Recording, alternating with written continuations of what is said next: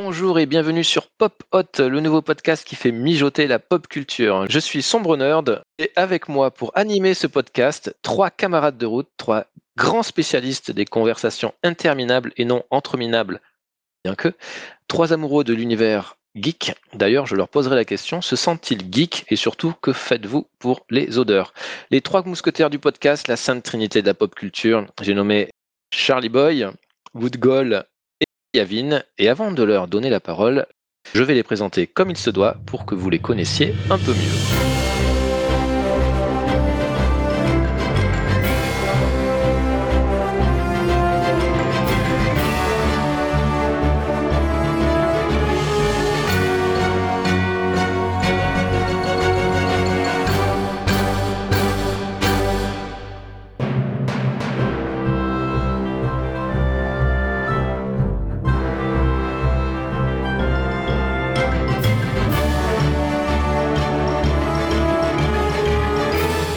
S'est élevé face au plus grand combattant de l'univers, surnommé par ses ennemis l'agitateur du stick, le prince du haut bas point, l'ange destructeur des pixels. Il s'est spécialisé dans le chip damage et le knockdown. Il n'a peur de rien ni personne. Il est allé en Chine apprendre le kung-fu et s'est spécialisé dans la technique de l'homme ivre, aptitude qu'il aime nous présenter régulièrement lors des soirées entreprises. Notre spécialiste des jeux de baston et des documentaires sur les serial killers, j'ai nommé Charlie Boy. Charlie Boy, salut, comment ça va? Salut Sombre Nerd, bah merci hein, pour cette jolie introduction. Je vois que tu as fait un effort hein, pour apprendre le vocabulaire des jeux de versus et ça me touche énormément. Je ne sais même pas ce que ça veut dire. Il a quitté sa terre natale pour un pays pas forcément plus accueillant, mais on est content qu'il soit là. Il a écumé toutes les rédactions de jeux vidéo France, puis s'est dit qu'il lui faudrait peut-être un vrai travail. Depuis, il bosse avec nous et on le surprend très régulièrement en train de jouer pendant les heures de travail. Il tient le blog Une vie à Lyon, du coup ce serait un peu con de déménager. Notre spécialiste des jeux de course et de films de super-héros qui ne comprend pas pourquoi personne n'aime le Catwoman de Pitoff. J'ai nommé Yavin. Yavin, salut, comment ça va? Mais ça va bien, après une introduction euh, pareille, ça ne peut, ça peut qu'aller très bien, donc merci Sombre Nerd. Il vient du sud et par tous les chemins, il y revient. Et par sa faute, parce que j'ai recherché les paroles de cette chanson, Spotify me propose Sardou dans ses recommandations. Et depuis, j'ai envie de voter à droite, va comprendre. C'est notre spécialiste des jeux Metroidvania et des films de science-fiction. Je pose la question, que reste-t-il de Dune trois mois après sa sortie? J'ai nommé Woodgall. Woodgall, salut, comment ça va? Bonsoir, sombre nerd, et bonsoir tout le monde. Bah écoute, ça va très bien, et euh, merci pour cette introduction parfaite. Je te remercie pas, hein, moi, parce que du coup, maintenant, j'ai la chanson dans la tête. J'espère mmh. que vous aussi, ça vous servira de leçon. Est-ce que vous êtes prêts, messieurs, euh, pour passer au sommaire? Toujours. Toujours. Évidemment. Alors c'est parti. Pour euh, d'abord pour commencer, on va quand même expliquer euh, le contexte. L'objectif de ce podcast, c'est de traiter au début un petit peu d'actualité très rapidement, et puis après on va parler pop culture, donc on va parler de séries ou de films qu'on a vus, de jeux vidéo auxquels on a joué très récemment, et puis de lecture éventuellement, voire de musique. Ça sera la surprise parce qu'on ne sait pas de quoi les autres vont parler. Et le tout sera très ludique, on essaiera de faire deviner ce à quoi on joue, ce qu'on regarde, etc. Et il y aura deux petits quiz pour euh, que tout le monde s'affronte et qu'on voit qui est la personne la plus cultivée euh, d'entre vous trois, parce que je ne participerai pas, bien entendu, aujourd'hui au quiz. Et moi, j'ai déjà ma petite idée là-dessus. Oh, parfait. Allez, on commence sur les Game Awards parce que c'est quand même le gros sujet euh, geek jeux vidéo de la semaine. Qu'est-ce que vous avez pensé des Game Awards euh, bah, Charlie, est-ce que tu veux nous faire un petit retour, nous dire ce que tu retiens des Game Awards? Carrément, bah, le Game Awards, euh, c'était, j'ai suivi, j'ai suivi ça avec attention.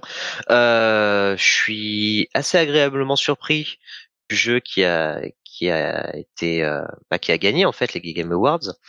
Euh, puisque bah on pourra en reparler hein, mais euh, je crois que Wood Goal euh, l'a fait ce jeu. Et euh, il y a eu plusieurs annonces hein, au Game Awards des annonces assez alléchantes. Et au final parmi toutes ces annonces c'est pas ça qui m'a le plus marqué c'est finalement pour moi la grosse claque des Game Awards, c'est la démo Matrix, euh, qui a vraiment fait l'effet d'une bombe un peu hein, dans la sphère jeu vidéo.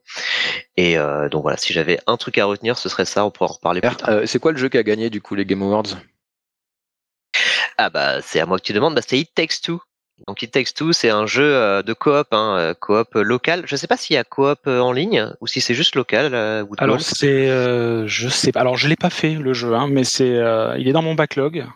J'aimerais bien trouver un ou une partenaire pour le pour le faire, mais j'ai pas eu l'occasion de le faire. Avec bah, plaisir. je prends l'invitation. Allons-y. mais je crois qu'en ligne, il est, oui, oui, il est, il est jouable le jeu. Hein. Et en fait, euh, donc c'est euh, par euh, le créateur, enfin les créateurs hein, de Brothers et de A Way Out, qui étaient aussi, hein, qui sont aussi des jeux de coop à deux, qui sont très axés sur la, la, la, collaboration entre les deux joueurs. Et donc là, au niveau des mécaniques de gameplay, ça a l'air assez fou, en tout cas assez intéressant. Ok, ben Julien, puisque tu as la parole, euh, les Game oui, Awards, alors... tu as retenu quoi? Oui, tout à fait, les Game Awards. Bah, déjà, le, le jeu, euh, le jeu de l'année, je suis, euh, je suis complètement d'accord. Hein, ça donne de la visibilité à cette typologie de jeu-là. On n'est pas forcément sur un gros jeu triple A qui tâche, on va dire, comme sur les années, les années précédentes. Donc, c'est bien de donner de la visibilité à des œuvres un petit peu moins, un petit peu moins, ouais, un petit peu moins dense, quoi, on va dire. Et qu'est-ce que j'ai retenu moi des, des Game Awards? Bah, euh, une présentation euh, bah, des futurs jeux qui arrivent en 2022 et plus. Donc, présentation assez, assez rythmée, c'était assez plaisant à lire. Et ce que j'aime bien, moi, dans les Game Awards, c'est qu'il y a des, euh, c'est entrecoupé de, de concerts. Donc là, il y avait Sting, il y avait un orchestre aussi qui a joué en live. Donc ça, j'aimais bien ces passages-là. Donc ça, c'est plus pour la partie, euh, euh, la partie formelle, on va dire, mais sur le sur le fond, au niveau des jeux, des jeux présentés, moi j'ai retenu l'annonce de, je crois que ça n'avait pas été leaké, mais l'annonce de Alan Wake 2 qui arrive en 2023 et un jeu que j'attends énormément qui est euh, Hellblade, la suite de Hellblade et avec une, une bande annonce complètement folle. euh, bande annonce avec le euh, avec le moteur du jeu. Donc euh, vraiment on se projette dans le bah, dans, dans, le futur dans le dans le futur avec ce avec ce trailer quoi. Donc moi c'est surtout ça que j'ai que j'ai retenu. Et oui Charlotte tu as évoqué la la, la, démo technique de, de, Matrix qui a été qui m'a mis une, sacrée claque aussi. L'as vu en entier? Est-ce que vous l'avez vu en entier, messieurs, cette démo technique de l'Unreal Engine 5 oui, parce qu'en fait, euh, donc il y avait, euh, si vous n'avez pas suivi le truc, hein, il y avait donc euh, une un trailer où on voyait, on va dire la moitié de la démo. Beaucoup de gens pensaient que la démo s'arrêtait là, mais en fait, quand tu téléchargeais la démo sur sur PS5 ou sur Xbox Series X, tu avais accès à la deuxième partie où tu te balades en free roam dans la ville qui est gigantesque et, là, c'est vraiment bluffant parce que tu as des assets avec un nombre de polygones euh, infini. Euh, la ville est déjà hyper grande. Tu dis pour une démo, ils se sont donné beaucoup, beaucoup de mal. Mais c'est surtout la profondeur de champ, euh, la, la, résolution de tous les assets, la moindre canette de coca qui traîne par terre jusqu'à la fenêtre du plus tout en haut du plus haut building. Tout est archi détaillé et ça laisse assez songeur sur mmh l'avenir du jeu vidéo. Même à l'intérieur des buildings, tu vois les, tous les, décors en 3D euh, derrière les, fenêtres, c'est assez hallucinant. Ouais. Et, toi, Yavin, est-ce que tu retiens quelque chose euh, des Game Awards euh, Ou comme nous, c'est Matrix et t'es encore sur le cul? Non, je vais justement, j'ai envie de parler de Matrix parce que ça m'a laissé peut-être un peu moins sur le cul que vous. Euh, en fait, j'ai pas téléchargé la démo parce que j'ai pas de console, j'ai pas la console qu'il faut. Par contre, j'ai pris la vidéo YouTube, du coup j'ai tout regardé, j'avais bien vu la partie, euh, la partie euh, balade dans, la ville.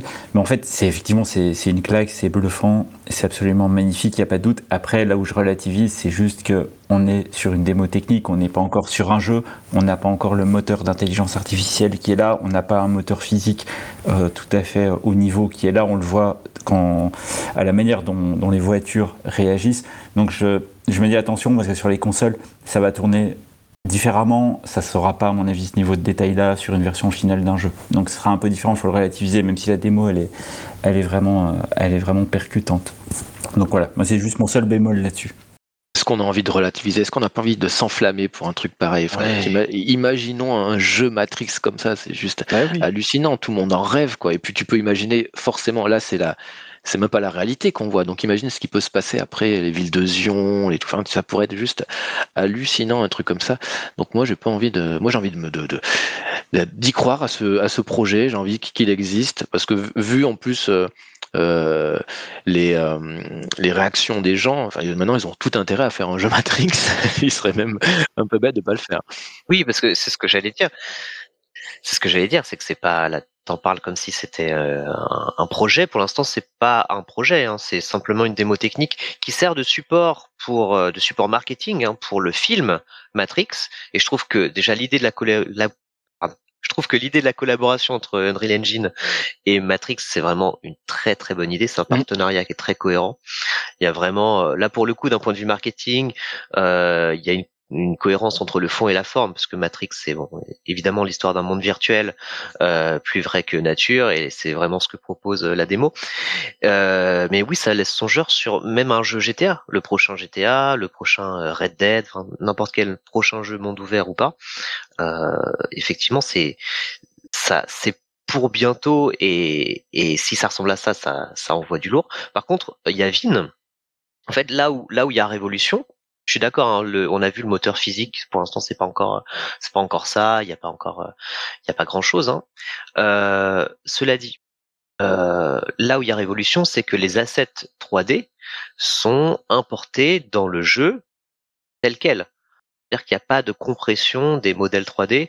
Et à l'heure actuelle, c'est ça qui pose euh, un gros problème hein, pour les, développeurs, c'est de compresser tous ces assets-là qui sont en fait en, très haute résolution dans les, logiciels du type euh, Blender, les logiciels 3D, et qu'il y a des mecs dont le boulot c'est de les compresser et les faire rentrer dans le jeu un peu à la hache. tout à fait. C'est euh, du temps réel pur et dur et les, euh, et les développeurs et les graphistes euh, et les graphic designers sont très très contents des, tests qu'ils ont fait. Et d'ailleurs tu l'as dit, hein, c'est une démo marketing pour Matrix, mais c'est aussi et surtout une démo marketing pour l'Unreal Engine 5. Donc c'est quand même c'est quand même, euh, oui, c'est quand même bluffant. Après, voilà, si ça devient un jeu, j'ai hâte de voir, euh, de, faire quand même la différence avec euh, ce qu'on nous a montré là et, le jeu en, réel. Oui, on risque d'avoir un effet Ubisoft quand même. Oui, bah c'est toujours un, sur un peu ma crainte. Après, dans le jeu vidéo, on est un peu habitué à ça. On a des grosses, enfin, on se rappelle des premières démos de Cyberpunk, notamment, et puis de ce qu'on a eu après. Donc, voilà. J'ai tendance à être méfiant. sur là, c'est concret c'est du concret. Alors, carrément. la vidéo que tu as vue, du coup, c'était sur une démo euh, PC. Alors, je sais pas si la démo, elle était sur PC. Non, Moi, j'ai vu des, sur PS5 et Xbox. Dégoûté. Ouais, c'est ça. On, hein, s'achète des, PC de gamer, on peut même pas avoir la démo, quoi. Ça sert à rien, quoi. On va pas acheter une PS5 euh, pour ça, quoi. Et sinon, j'ai pas donné mon avis sur les, euh, sur les Game Awards, mais je voulais dire que je validais totalement le It Takes Two. C'est, euh, c'est fabuleux qu'ils aient, eu le, qu'ils aient eu le Game Awards parce que c'est vraiment un jeu qui fait très très envie. Et j'étais quand même content aussi que, que Defloop prenne quelques, quelques prix. Ça, c'est plutôt très chouette. Et, et pour rester dans, bah, dans mon amour des, des super-héros et de Marvel, il y a quand même Guardian of the Galaxy qui a gagné le, la meilleure narration et qui a un jeu fabuleux. Voilà. D'accord. Ok. J'ai pas fait celui-là. Ok. Et, parmi les annonces, messieurs, euh, est-ce qu'il y a des annonces qui ont capté votre attention? Des annonces, euh, ouais. Alors moi, je, l'ai dit, hein, c'est Hellblade et Alan Wake 2, vraiment. Je suis resté là-dessus. Hellblade, 2, ouais. ouais, tout à fait. La suite. Ouais. Euh, le, le, le, trailer, je sais pas si vous l'avez vu, son brother de Yavin, mais c'est absolument magnifique et ça donne, euh, bah, ça donne envie, même si le, le premier avait ses défauts. Hein, mais en tout cas, visuellement, ça a toujours été euh, quand même un maître étalon. Euh, il y a eu également le, le Star Wars de Quantic Dream. ça m'a fait rêver. Et puis quand tu quand tu vois que c'est Quantic, Quantic Dreams, bon, c'est peut-être, ça sera certainement hyper narratif, mais ça peut être super cool à partir du moment où en fait euh, tu plonges dans le dans, dans, dans, dans le sujet, dans le jeu. Parce que moi, c'est ce qui m'intéresse dans un jeu, c'est vraiment entrer dedans. Si, si ça fonctionne, euh, je pense que Star Wars Eclipse, ça va être juste génial. Mais pour moi, parce que je pense que je suis le public pour ça. Mm. Donc la bande annonce c'est juste incroyable. même, elle, elle, est même mieux que les derniers films, pardon, mais c'est juste hallucinant ce qu'ils ont réussi à faire. Ouais, mais je suis d'accord pour, je suis d'accord pour Star Wars et, et comme l'a dit, euh, l'a dit Woodgall, euh, pour Alan Wake 2, ça m'a fait trop plaisir parce qu'Alan Wake bah est un, ouais. jeu, un jeu absolument fabuleux. Et en plus, là, il va être multiplateforme, il sera plus réservé à une seule plateforme. Donc c'est plutôt très très cool. Le Star Wars, on va l'attendre hein, parce qu'il est prévu, je crois, en 2024, d'après les dernières déclarations. Donc, euh, voire plus. Hein, donc, euh, Ah oui, faut être patient. c'est très early. Très très. Bon, il y a un jeu euh, Square Enix, nouvelle licence, Forspoken, qui a été euh, annoncé, euh, teasé en tout cas. Et j'avoue que j'étais très intrigué. Ça avait l'air déjà visuellement assez fou. En termes de gameplay, ça avait l'air intrigant. Et euh, donc l'histoire d'une d'une fille un peu de des années euh, contemporaines, hein, des années 2020, qui se qui se retrouve propulsée dans un monde d'heroic fantasy. En tout cas, c'est ce que Mmh. ça avait l'air de raconter. Euh, et malheureusement, les premières previews du jeu euh, commencent à sortir depuis aujourd'hui, et euh, les retours sont pas très bons. Donc, euh. Ah bon euh, D'accord. voilà, on dit que le, le jeu se cherche encore apparemment. Euh, donc euh, à suivre, c'est c'est dommage parce que c'est toujours excitant de voir de nouvelles licences être lancées comme ça. C'est toujours très risqué hein, pour les, les, les éditeurs. Toujours très, c'est toujours très risqué pour les éditeurs de lancer de nouvelles licences comme ça parce qu'il y a évidemment pas de garantie ensuite de, de retour sur investissement. Euh, mais euh, c'est pour ça que j'encourage ça. Mais bon, j'espère qu'ils vont euh, corriger le tir. Ouais, c'est intéressant ce que, ce que tu dis, Charlie Boy, parce que souvent, on, on a, après les annonces, envie de voir toujours des nouvelles IP, des nouvelles IP, etc. Et en fait, pour un, pour un éditeur, c'est une prise de risque monstrueuse de sortir une nouvelle IP. C'est des sommes colossales. Maintenant, les jeux vidéo, on parle de budgets qui dépassent largement les 50 millions d'euros et qui vont jusqu'à 150 millions d'euros pour certains. Donc, sortir une nouvelle IP, c'est pas du tout anodin. Donc, c'est difficile de leur en vouloir quand, quand ils sont plutôt dans la suite et la sécurité plutôt que la grosse prise de risque. Euh, mais pour ma part, j'ai envie de retenir Dune Spice Wars euh, qui a été annoncé. Je sais pas du tout si vous avez vu. Alors il y a une petite bande-annonce qui fait euh, une minute, hein, c'est que dalle. Mais c'est un, petit 4X qui, qui me fait de l'œil, ça m'intéresse plutôt pas mal. Après, j'ai un petit peu peur que ça ne se passe que dans le désert, et a priori, c'est parti pour quand on voit des images dans, dans Steam, donc ça risque d'être redondant en termes, en termes de paysage, quoi. Mais bon, c'est un 4X, euh, c'est l'univers de Dune, donc ça peut être, euh, ça peut être super cool. Donc euh, ça devrait apparaître en 2022. En tout cas, il y aura une, un early access. Donc euh, j'ai hâte de voir ce que les gens vont en dire et pourquoi pas le tester. Et si je me souviens bien, le tout dernier jeu Dune, c'était un jeu français, c'était chez Cryo, non? C'était c'était lui le tout dernier? Ça me parle, mais ça remonte. Hein. Ouais, c'est c'est vieux. Ouais. Et puis il y a tellement de matière avec, avec Dune, euh, il y, a ta- il y a tant à faire. Et c'est malin hein, de faire un 4X hein, sur, sur Dune. Euh, c'est euh, c'est le- vraiment l'univers qui a, qui a tout pour ça. Après, c'est dommage si. bah, après, j'imagine si ça fonctionne, peut-être qu'ils iront plus loin. Mais si, si ça ne parle que de la planète Dune, si ça va pas plus loin, si c'est vraiment que dans le désert, on risque un peu de tourner en rond. Quoi. Bon, à voir.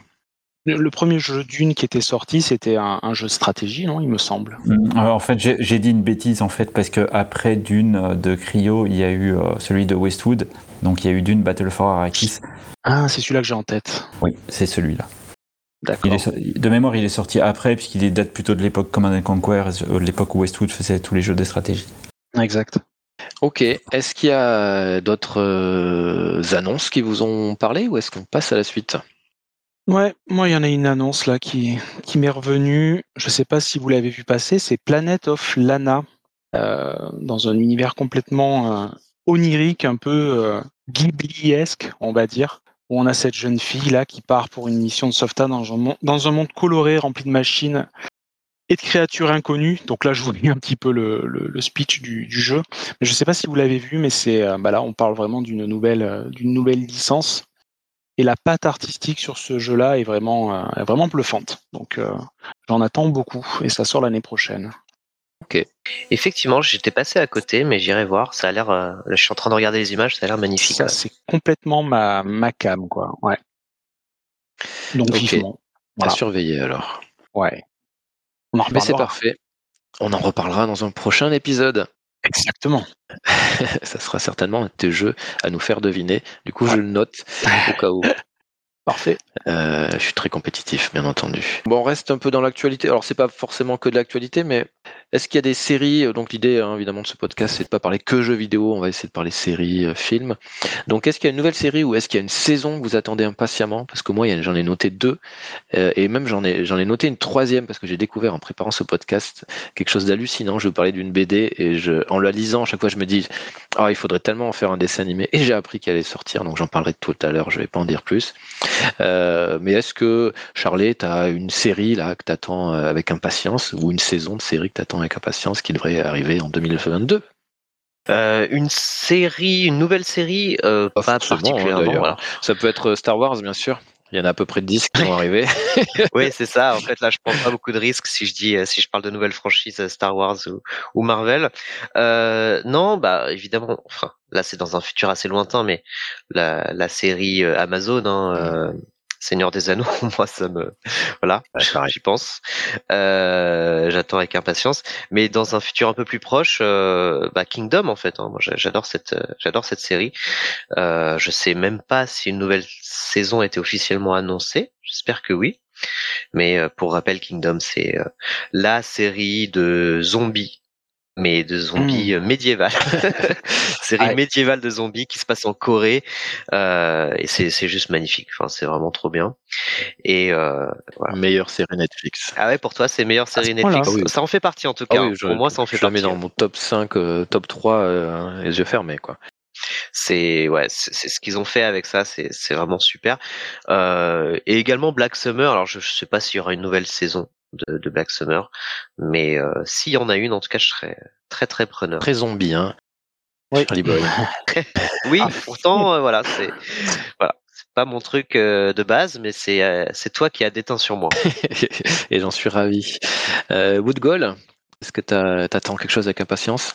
Qu'est-ce que j'attends avec impatience? Alors moi j'avais adoré sur Netflix, qui pour moi est, dans mon top 5 des séries, la série euh, Ozark. Je ne sais pas si vous l'avez euh, si vous l'avez vu. Avec, c'est euh, génial. Jason Bateman. Complètement fan de cette série et donc la saison 4, qui sera sûrement, je pense, la dernière saison, arrive début 2022, il me semble. Donc j'ai très hâte, très hâte de, de voir cette, cette nouvelle saison qui devra normalement conclure le, la, série. Quoi. Donc moi, c'est aux arcs 100%. Ok. Yavin? Eh ben moi je valide totalement aux arcs, hein. c'est absolument génial ah avec euh, des anti-héros euh, complètement, complètement fabuleux et surtout le personnage principal qui est vraiment, qui est vraiment fabuleux du début à la fin, c'est un, un régal, c'est une série qui s'essouffle pas. Euh, en parlant de série qui s'essouffle pas, moi je pense à la nouvelle saison à venir de The Boys, parce que The Boys c'est une série absolument. et oui, mais je sais pourquoi c'est la tienne, parce que c'est l'anti-Marvel par excellence, hein, The Boys, donc c'est euh, ça qui est vraiment excellent. On a des super-héros, mais euh, très réalistes, complètement imbus d'eux-mêmes, tricheurs, voleurs, tueurs, donc absolument fabuleux. C'est euh, de l'humour extrêmement noir, The Boys, et c'est génial. Donc donc c'est à rattraper. Et bien sûr, là je, je, valide ce que disait Charlie Boy, bah, la série du, sur le Seigneur des Anneaux d'Amazon qui est évidemment très attendue et j'en peux plus d'attendre tout simplement. J'ai un peu peur, hein, j'avoue. Mais t'as peur parce que t'as peur que ça ressemble à la roue du temps, peut-être. J'ai pas bien compris le nom de ta série, euh, Yavin. The, Voice, du coup? The, Voice? The, the, Boys. The Boys, temps pour moi, d'accord. Tu, tu, Là, tu es en train de nous dire que tu ne connais pas The Boys quand même, c'est dommage. Aïe, aïe, aïe, aïe. Bah, moi, pareil, bah, évidemment, c'est dans les anneaux, mais surtout The Boys. Euh, je suis très très fan du, euh, de la bande dessinée euh, que, que j'ai découvert qu'elle est sortie en France et, j'attendais les, les, suites avec impatience tellement c'est extraordinaire. Et ce qui est vraiment génial, c'est que la série s'éloigne de la bande dessinée et c'est bien fait. Disons, disons que ça, ça, ça, ne trahit pas. moi, j'aime bien quand des des, euh, des auteurs, euh, enfin des personnes qui adaptent une série ou un film prennent des libertés sans jamais trahir. Ça, je trouve ça hyper intéressant. Comme ça, je, ne revois pas la même chose. Et là, pour The Boys, c'est fait avec intelligence, c'est vraiment génial. Et en effet, c'est l'anti-Marvel, donc c'est cool. Donc j'attends ça avec impatience. Mais ça arrive bientôt, hein, des euh, premiers trimestres 2022. Donc j'ai hâte, j'ai hâte. Et, et puis j'attends surtout Ted Lasso. Ah oui. Saison 3, euh, ça faudra que j'attende un peu, mais c'est c'est ma ma série 2021 puisque j'ai découvert euh, cette année Ted Lasso. Et c'est tellement euh, juste euh, ça fait du bien. C'est feel good c'est malin c'est tellement bien écrit c'est tellement bien joué. Enfin c'est c'est vraiment une la série qui fait du bien et que je que je conseille vivement et j'attends avec impatience on attend ça avec impatience. C'est juste trop trop bien et là, là c'est, dur hein, pour lui parce que là, il dit du bien d'Apple quand même, donc c'est pas facile. J'ai pris un abonnement pour regarder cette et je ne regrette pas. Je regrette pas. C'est juste, non, mais c'est vraiment très très bien. Mais regardez Ted Lasso, même si vous n'aimez pas, même si vous n'aimez pas le foot, hein, c'est dans l'univers du foot, mais on s'en fout en fait. C'est juste les, personnages, les liens entre les personnages, euh, la gentillesse qui se dégage de tout ça, mais pas que, parce qu'il y a aussi beaucoup d'animosité. Enfin, c'est, très très bien écrit et j'ai hâte parce que la, deuxième saison là, elle se termine sur une sorte de cliffhanger. On a envie de savoir comment ça va évoluer quoi. Allez, petit petit mot parce que euh, quelqu'un, une petite pensée parce qu'elle nous a quitté Anne Rice qui est décédée il y a quelques jours. Euh, avait 80 ah. ans, romancière célèbre hein, pour ses chroniques de vampires, euh, La Reine des Damnés et Entretien avec un vampire. Je sais pas si vous avez déjà lu. moi j'ai vu, mais j'ai pas lu. Je sais pas si j'ai vu le j'ai vu le film, mais j'ai pas. Et pareil, j'ai que vu, mais j'ai rien lu d'Anne Rice moi. il paraît que c'est pas mal. Hein. Euh, ouais. Il y a euh, une belle fanbase qui est de, personnes qui, euh, bah, qui aiment les univers de vampires, qui est très différente de, Twilight, sans vouloir dire du mal de Twilight. Je veux pas euh, me mettre la moitié d'Internet sur le dos, mais néanmoins, en tout cas, c'est quand même un peu plus mature. Ok. eh bien, avant de passer à vos, à vos petites idées, enfin à vos petites idées, à vos petites propositions de ce que vous avez regardé, un petit, une petite question, un petit jeu parce que ah. l'actualité m'a fait rire euh, Allez, vas-y. Euh, autour de, de l'Église catholique. Donc, euh, c'est gentil, c'est gentil. Ah ouais, c'est sensible je, vais direct. Mettre, je vais mettre la moitié de l'autre internet sur le dos. Non, vous en, vous en faites pas. Donc, je vais vous proposer trois affirmations. Euh, il y en a une parmi ces trois qui est fausse, et vous allez me dire laquelle, laquelle c'est. Donc, après avoir appelé à la, charité chrétienne sur le traitement des migrants, le pape a été pris à partie par des chrétiens qui lui reprochaient sa vision de la charité chrétienne. Donc ça, c'est la première proposition. Le célèbre cardinal Godisgood assure détenir dans les archives du Vatican la preuve que la Terre est plate. Troisième affirmation, le plus jeune évêque d'Espagne s'est marié avec une autrice de romans érotico-satanistes. Laquelle de ces trois affirmations est fausse? La deuxième. La deuxième. La troisième. Je dirais la, la deuxième aussi. Et c'est en effet la, c'est la deuxième qui est fausse. Le cardinal euh, God is good euh, n'existe pas. Parce juste pour dire un truc différent de Yavin. En effet, God is good. Je m'étais même pas arrêté. Mais c'est ça qui est surréaliste, c'est qu'on a tous tiqué sur la Terre plate et pas sur oui. God is good. Ah ouais, God is good, euh, ça m'a pas posé problème. Quoi. oh, merde. Donc en effet, le, pape s'est fait incendier par la communauté catholique parce qu'il appelait à la charité chrétienne sur le traitement des migrants. Je trouvais ça assez rigolo. Et puis euh, en effet, il y a un évêque euh, d'Espagne qui, euh, qui a donc quitté l'Église pour se marier avec une autrice de romans érotico-satanistes. C'est une histoire vraie, c'est assez rigolo. Mais c'est l'amour, c'est comme ça. ils ne se sont pas mariés à l'Église, c'est un mariage civil, mais néanmoins il a tout quitté. Et, et ça fait scandale un petit peu là-bas parce que l'Église comptait beaucoup sur lui parce que c'était le plus jeune évêque d'Espagne. Eh bien. Voilà, voilà. Mais c'est parti, on va commencer par euh, ce que vous avez regardé dernièrement. Et c'est Yavin qui ouvre le bal. Euh, à toi de nous faire découvrir et deviner ce que tu as regardé dernièrement. Ah ouais, pas facile parce que c'était pas du tout prévu. Hein. Je n'ai pas été prévu que j'étais le premier à passer. Euh, bah moi, je vais, vous, parler d'une série, donc vous allez essayer de trouver, mais je pense que son son nerd, pardon, il va, va trouver très facilement. C'est une série sur OCS, ça parle d'une famille de milliardaires, et c'est ah. pas du tout.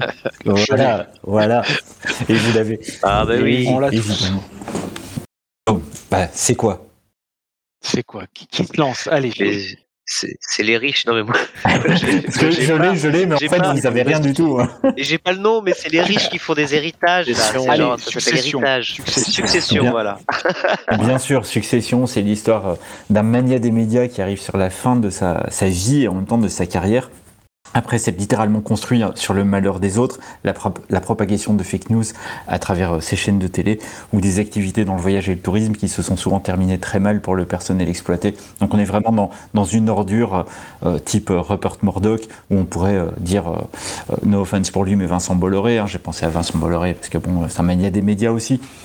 Et euh, il se trouve que bah, ce mania des médias, il a une famille d'enfants qui sont évidemment euh, pétés du ciboulot, tous les uns les autres, parce qu'ils ont été éduqués dans un environnement d'ultra riche et donc euh, avec des, des, références pas tout à fait celles de tout le monde.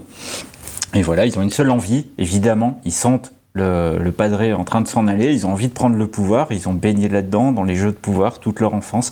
Donc ils se retrouvent dans une situation où tous les coups sont permis, toutes les bassesses sont acceptées, toutes les insultes proférées sont totalement admises. C'est un vrai régal tous ces enfants-là, en fait, sont les pions d'un maître du jeu et, euh, et, qui prend, on le sent, un immense plaisir à les voir se battre entre eux. Et il a manifestement, en réalité, dans la série, jamais l'intention de vraiment céder sa place. Mais le problème, c'est qu'il a peut-être pas l'intention de céder sa place, mais sa santé le rattrape, sa finitude est en train de le rattraper, et on sent que Papy, il commence à lâcher prise, et ça s'arrête là euh, à la saison 3, et on attend impatiemment la saison 4. Il y a déjà trois saisons de ce truc. Et oui, et c'est okay. plus qu'un truc.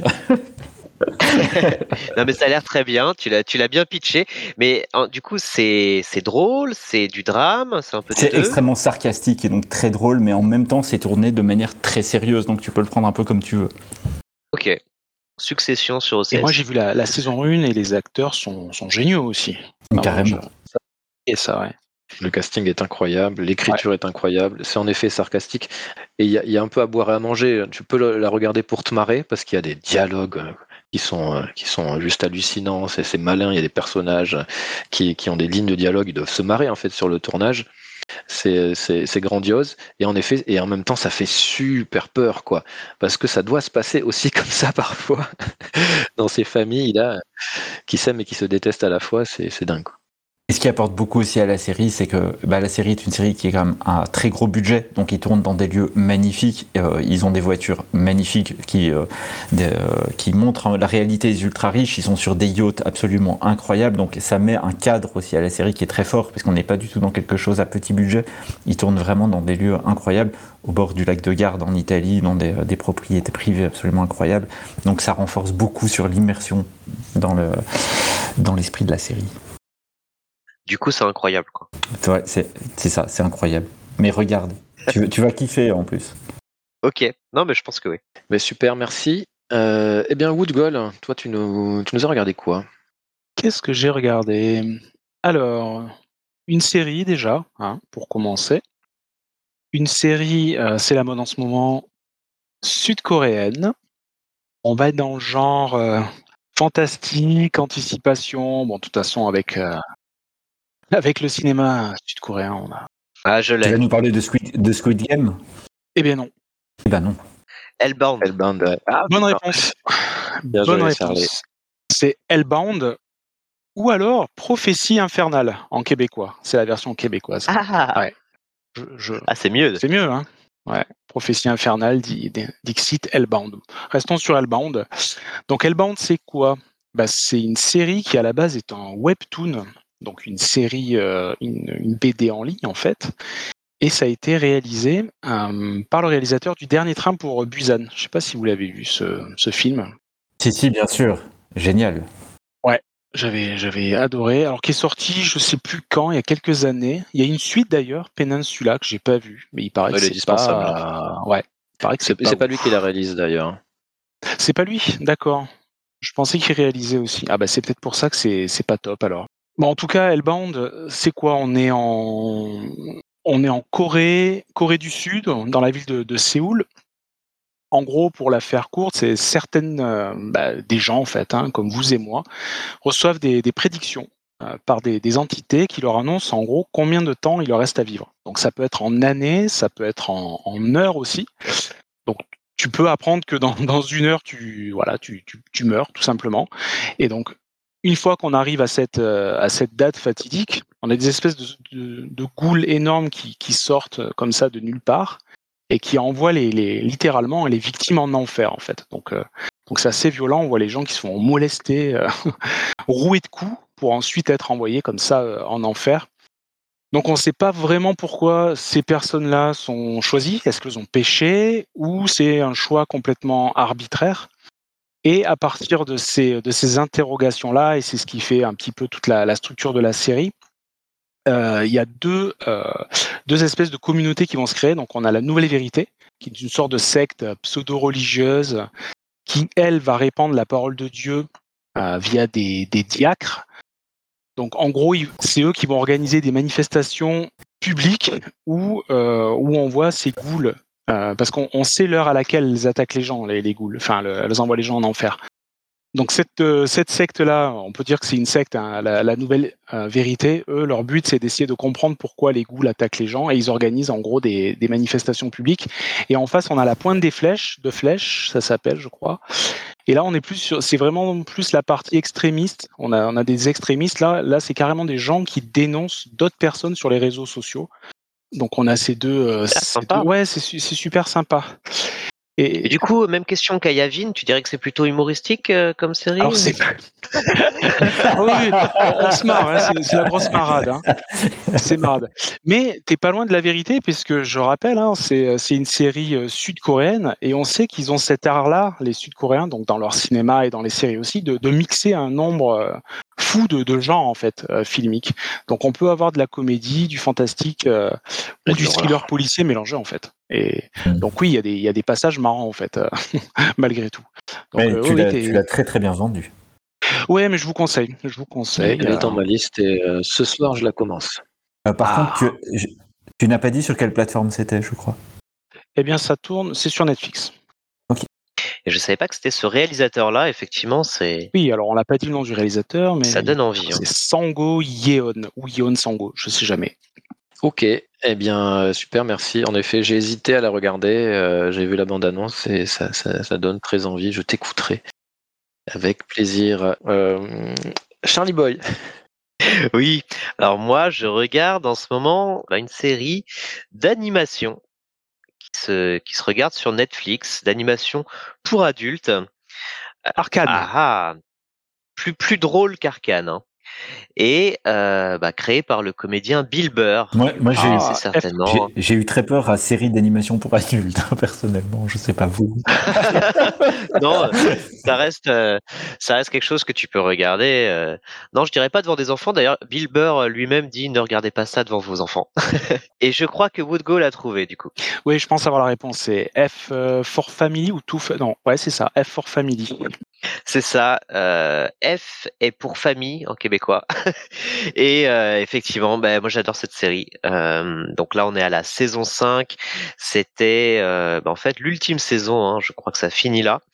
Et donc F is for Family, c'est une série d'animation. C'est Bill Burr que vous connaissez peut-être parce qu'il a pas mal explosé ces derniers temps. Alors il a quand même 49 ans. Il est très connu depuis très longtemps aux États-Unis, mais en France bah, depuis assez récemment et surtout depuis ses shows sur euh, sur Netflix. Également depuis, euh, bah, il, a eu un petit rôle hein, dans dans The Mandalorian euh, il y a il y a quelques temps. Ah, mais c'est Et c'est ah. oui oui et c'est un mec. tu vois qui c'est? Il a il y a un épisode effectivement où ils, vont trahir le Mandalorian justement. Euh, il, il, est très fort dans les rôles de salaud, mais c'est avant tout quelqu'un de super drôle, euh, bon, hyper sardonique, très cynique dans son humour et qui fait vachement penser euh, à Louis C.K. Enfin, dans le style, hein, on est on est dans, dans ce même style un peu d'humour, euh, sans concession et un peu qui se moque du, du politiquement correct. C'est co-créé aussi avec le scénariste Michael Price qui est qui a travaillé pendant très longtemps pour les Simpsons est plutôt un, un, gage de qualité. Donc F is for Family, euh, ça parle de quoi? Bah, Ça raconte l'histoire de la famille Murphy et leur quotidien dans les années 70. Alors, c'est un peu autobiographique parce que ça, ça raconte un peu l'enfance de Bill Burr, mais dans cette histoire, bah, Bill Burr apporte sa voix au patriarche de la famille Murphy, Frank Murphy, qui est euh, voilà un daron, comme on peut dire, un daron des années 70, un peu bourru, très très injurieux, très très mal poli. Euh, c'est Laura Dern à noter hein, qui joue sa femme, donc Laura Dern de de quel film? Jurassic Park. Eh oui, de Jurassic Park. Entre autres. Et hein. euh, ouais, le, le cast est, entre autres évi- évidemment, le cast est très bon. hein. Les acteurs sont très très bons, comme souvent dans ces séries animées euh, pour adultes qu'on a sur Netflix. hein. Il y, a, y a souvent de, de- des, des acteurs de métier qui qui sont euh, qui sont assez bons. Et euh, bah, j'aime beaucoup le ton de la série. En fait, c'est une série qui euh, qui euh, qui se moque. Euh, qui se moque à la fois de l'époque contemporaine et de, des années 70 parce que ça va regarder, ça va apporter un regard sur les années 60 les années 70 mais avec nos critères actuels. Donc effectivement, euh, bah, c'est une époque où euh, les, tu pouvais taper tes enfants, euh, fumer à l'intérieur ou apporter une arme à feu à l'aéroport sans problème. C'est vraiment un temps euh, complètement révolu. Et quand tu vois ça avec les yeux de, de de la société de 2022, bah effectivement, euh, il y a un décalage qui est qui est vraiment très puissant et surtout qui est en- fait, il y a un regard tendre sur cette époque parce qu'on fait pas que de se moquer de cette époque. Effectivement, il y a, il y a tous ces préjugés, il y a de la violence, il y a la drogue, euh, il y a surtout euh, le, le sexisme. Euh, il y a, il y a des épisodes où la femme, la femme de, de Frank Murphy essaye de, de, de monter une entreprise et tu vois comment elle est reçue et tu dis que c'est, c'est à la fois drôle mais en même temps tragique parce que c'est très réaliste hein, comment c'est fait. C'est juste que bah le regarder maintenant, ça, ça prête à sourire. Et, euh, et donc voilà, c'est cruel, en même temps c'est tendre, c'est poignant, c'est touchant, et au final assez optimiste. Et donc voilà, je vous recommande chaudement F is for Family si vous avez envie de rigoler intelligemment Ouais. avec Bill Burr. Et je vous recommande au passage bah, le, le travail hein, de stand-up de Bill Burr qui, Mm. est, qui est assez drôle. En plus, on apprend qu'on ne peut pas emmener des, des armes à l'aéroport. Moi, je ne savais pas, donc euh, je suis très content. bah ouais. Ah bon. Ouais, super, merci Ouais. beaucoup. Euh, eh bien, c'est à moi. Euh, alors moi, j'ai décidé de ne pas parler de série parce que j'étais sûr que vous alliez parler série. Et en fait, ce- cette semaine, euh, j'ai regardé un film que euh, je voulais voir depuis euh, 7 ans. Autant dire que ça faisait longtemps qu'il m'attendait. Et euh, donc, je l'ai regardé. Donc, euh, j'ai plutôt aimé. Du coup, euh, je vais essayer de vous faire deviner ça. Donc, c'est un film de, 10, euh, de, de 2014, pardon. Hmm. C'est un film avec un de mes acteurs préférés. Ah. Qui, qui, ah ouais, un de mes acteurs, un mec que j'adore vraiment et que vous aimez aussi, c'est sûr. Mhm. Euh, et, euh, qui a joué dans un de mes films préférés qui est Inside Llewyn Davis. Je sais pas si je dis bien le Llewyn. Euh, donc des frères Cohen. J'adore ce film. Il est juste hallucinant. Et euh, donc je voulais juste le mentionner. euh, J'en profite. Euh, donc c'est avec Oscar Isaac, le film dont je veux vous parler. Et c'est un film qui a été réalisé par Alex Ah. Garland, qui est pas très connu qui a fait Annihilation aussi, le film qui est sorti sur, sur Netflix en 2018 avec euh, Ah. Nathalie Portman. Incroyable ce film, au passage. Incroyable, que je l'ai pas du tout vu, et qui Ouais. avait euh, écrit, participé à la ré- à l'écriture de 28 jours plus tard aussi. Voilà, qui De- s'est, Ça, euh, je savais pas. Et c'est pas aussi lui qui avait écrit euh, La plage? J'ai j'ai pas vu ça dans mes notes, mais euh, c'est pas impossible. Euh, si, en effet, il a participé à la plage. Voilà. Merci euh, pour cette information. Ça donne pas la réponse, bien entendu, Oui. Au film dont je Eh ben, parle. C'est le. Alors, c'est pas Whiplash, parce que je pense que tu l'as vu. C'est pas le film de gangster, c'est un film de gangster? Non, non, non, c'est un film avec un robot dedans. Ah, c'est pas euh, Most Violent Year? Non. Ok. Euh, Ex Machina. Terminator 2. Ex Machina, c'est en effet Ex Machina. Ah, Ex Machina, c'est excellent. 2014. Eh Excellent. oui, Ah euh, ouais. c'est- c'est- je pensais que c'était un peu plus récent. Euh, c'est- le temps passe vite, hein. petit poncif. Euh, Ex Machina, alors j'ai beaucoup, beaucoup aimé. Et je me suis fait avoir comme le personnage principal, qui est joué par euh, Domhnall euh, euh, Gleeson. Un prénom euh, Domhnall, euh, je, je ne connaissais pas, euh, qui- qu'on qu'on a vu hein, d'ailleurs l'acteur dans, dans les derniers Star Wars. Et c'est avec évidemment Alicia euh, Vikander. Et j'ai vraiment été euh, bluffé par l'écriture de, de ce film. Euh, donc c'est un huis clos. hein. Je ne sais pas si vous l'avez vu d'ailleurs, vous. euh. Je l'ai vu, mais tu m'as donné envie de le revoir parce que je l'avais vu en 2014 et ça commence à remonter. Oui, je l'ai vu aussi, effectivement, pareil, il y a longtemps. Ouais, pareil. À revoir parce que c'est un film qui, en plus, sept ans plus tard, dit beaucoup de choses sur euh, aussi l'intelligence artificielle. On, on, baigne un peu dedans, nous, en ce moment, donc ça fait un peu peur. Mais c'est vraiment malin. En gros, c'est quoi l'histoire? C'est euh, as un grand patron de, de, de, la tech qui invite un de ses codeurs euh, chez lui, au milieu de nulle part, dans une maison hyper sophistiquée, euh, dans laquelle il y a un, un, un modèle de robot. Et il doit lui faire passer des tests à ce robot donc qui est joué par Alicia Vikander, il doit lui faire passer des tests pour savoir si elle a une conscience ou, ou pas. Il est hyper flippant, euh, Oscar Isaac, dans ce film. Oscar Isaac est complètement flippant en patron de la tech, euh, qui boit tout le temps, qui est, euh, qui manipule. En fait, tu sais pas sur quel pied danser avec lui. Tu sais pas. C'est un, un, vrai pervers narcissique en réalité. C'est ça. Ouais. c'est passage génial cet acteur. Hein. Oscar ouais, Isaac. Oui. C'est un, un, de mes ah, préférés, vraiment. Pour voilà son surtout qu'on a vu dans Star Wars, c'est pas son meilleur rôle, hélas. Passons. Et du coup, ouais, les, les, euh, les, phases de, de, rencontre entre le codeur et, et le robot euh, sont, sont, sont, géniales. Et on se, moi, en tout cas, je pense que je me serais, euh, j'aurais eu quasiment la même réaction que le codeur. C'est, et il y a des réflexions sur ce qu'est la vie, sur ce qu'est la conscience, etc., qui sont vraiment hyper intéressantes dans ce, dans ce film et, euh, et la fin euh, sombre possible. Euh, J'y croyais pas, je m'attendais à un truc un peu plus, un peu plus, un peu plus joyeux. voilà, c'est très malin, je, je, le conseille vivement. Ex Machina, c'est un bon film de robot, c'est surtout un bon film sur sur l'intelligence artificielle et sur ce qu'est la vie finalement euh, où elle s'arrête, où elle commence. Ça, ouais, c'est un vrai questionnement en ce moment avec une série comme Westworld, typiquement. Donc, euh, c'est vraiment bien fait et euh, je conseille vivement Ex Machina. Et du coup, qui c'est qui a répondu? Je ne me rappelle plus, c'est Michel. Eh oui, c'est moi. J'ai gagné Bravo. 1000 points, 1000 points directement. Bravo. Ah oui, tu t'attribues des points. en tête. Tout le monde a répondu une fois, a bien répondu euh, à, à, nos énigmes. Donc, euh, premier Michel avec 1000 points. Julien un point, Charlet un point et Jérémy un point. Donc euh, voilà. Allez, écoutez, puisqu'on a parlé séries et films, je vais vous faire un petit quiz assez rapide ah. euh, de répliques de films à trouver. D'ailleurs, il y a une, même une question Ouh. un peu.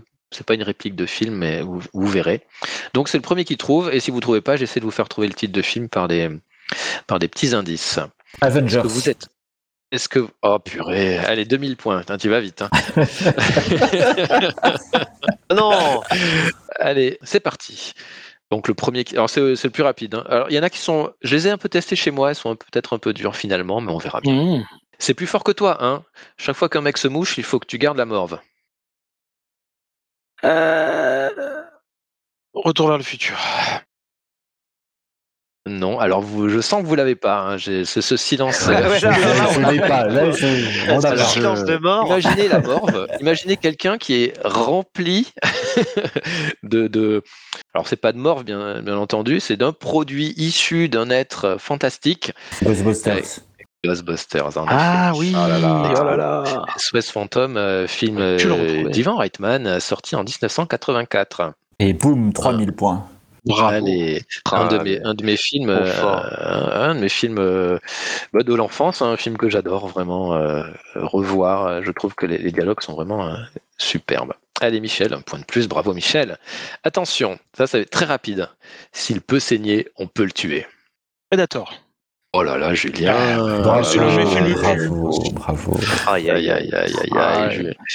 Euh, McTiernan, bien sûr. Ah, oui. John de son prénom, sorti en 87. Inégalé, grand, inégalable. Inégalé, inégalable. Je suis d'accord avec toi, grand, grand. Ah oui. Alors attention, vous m'excusez, je, je, je m'excuse auprès de la population euh, russophone euh, pour cet accent euh, déplorable, mais c'est plutôt une tentative d'imitation d'un doublage tout pourri d'un film des années 80. Attention, donc c'est un dialogue. Hein.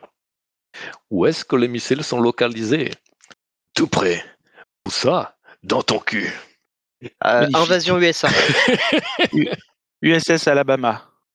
Non, c'est pas des années 80, c'est des années ah 90, USS Alabama. C'est vrai, c'est vrai. Euh, moi j'allais dire Rocky 4, mais non.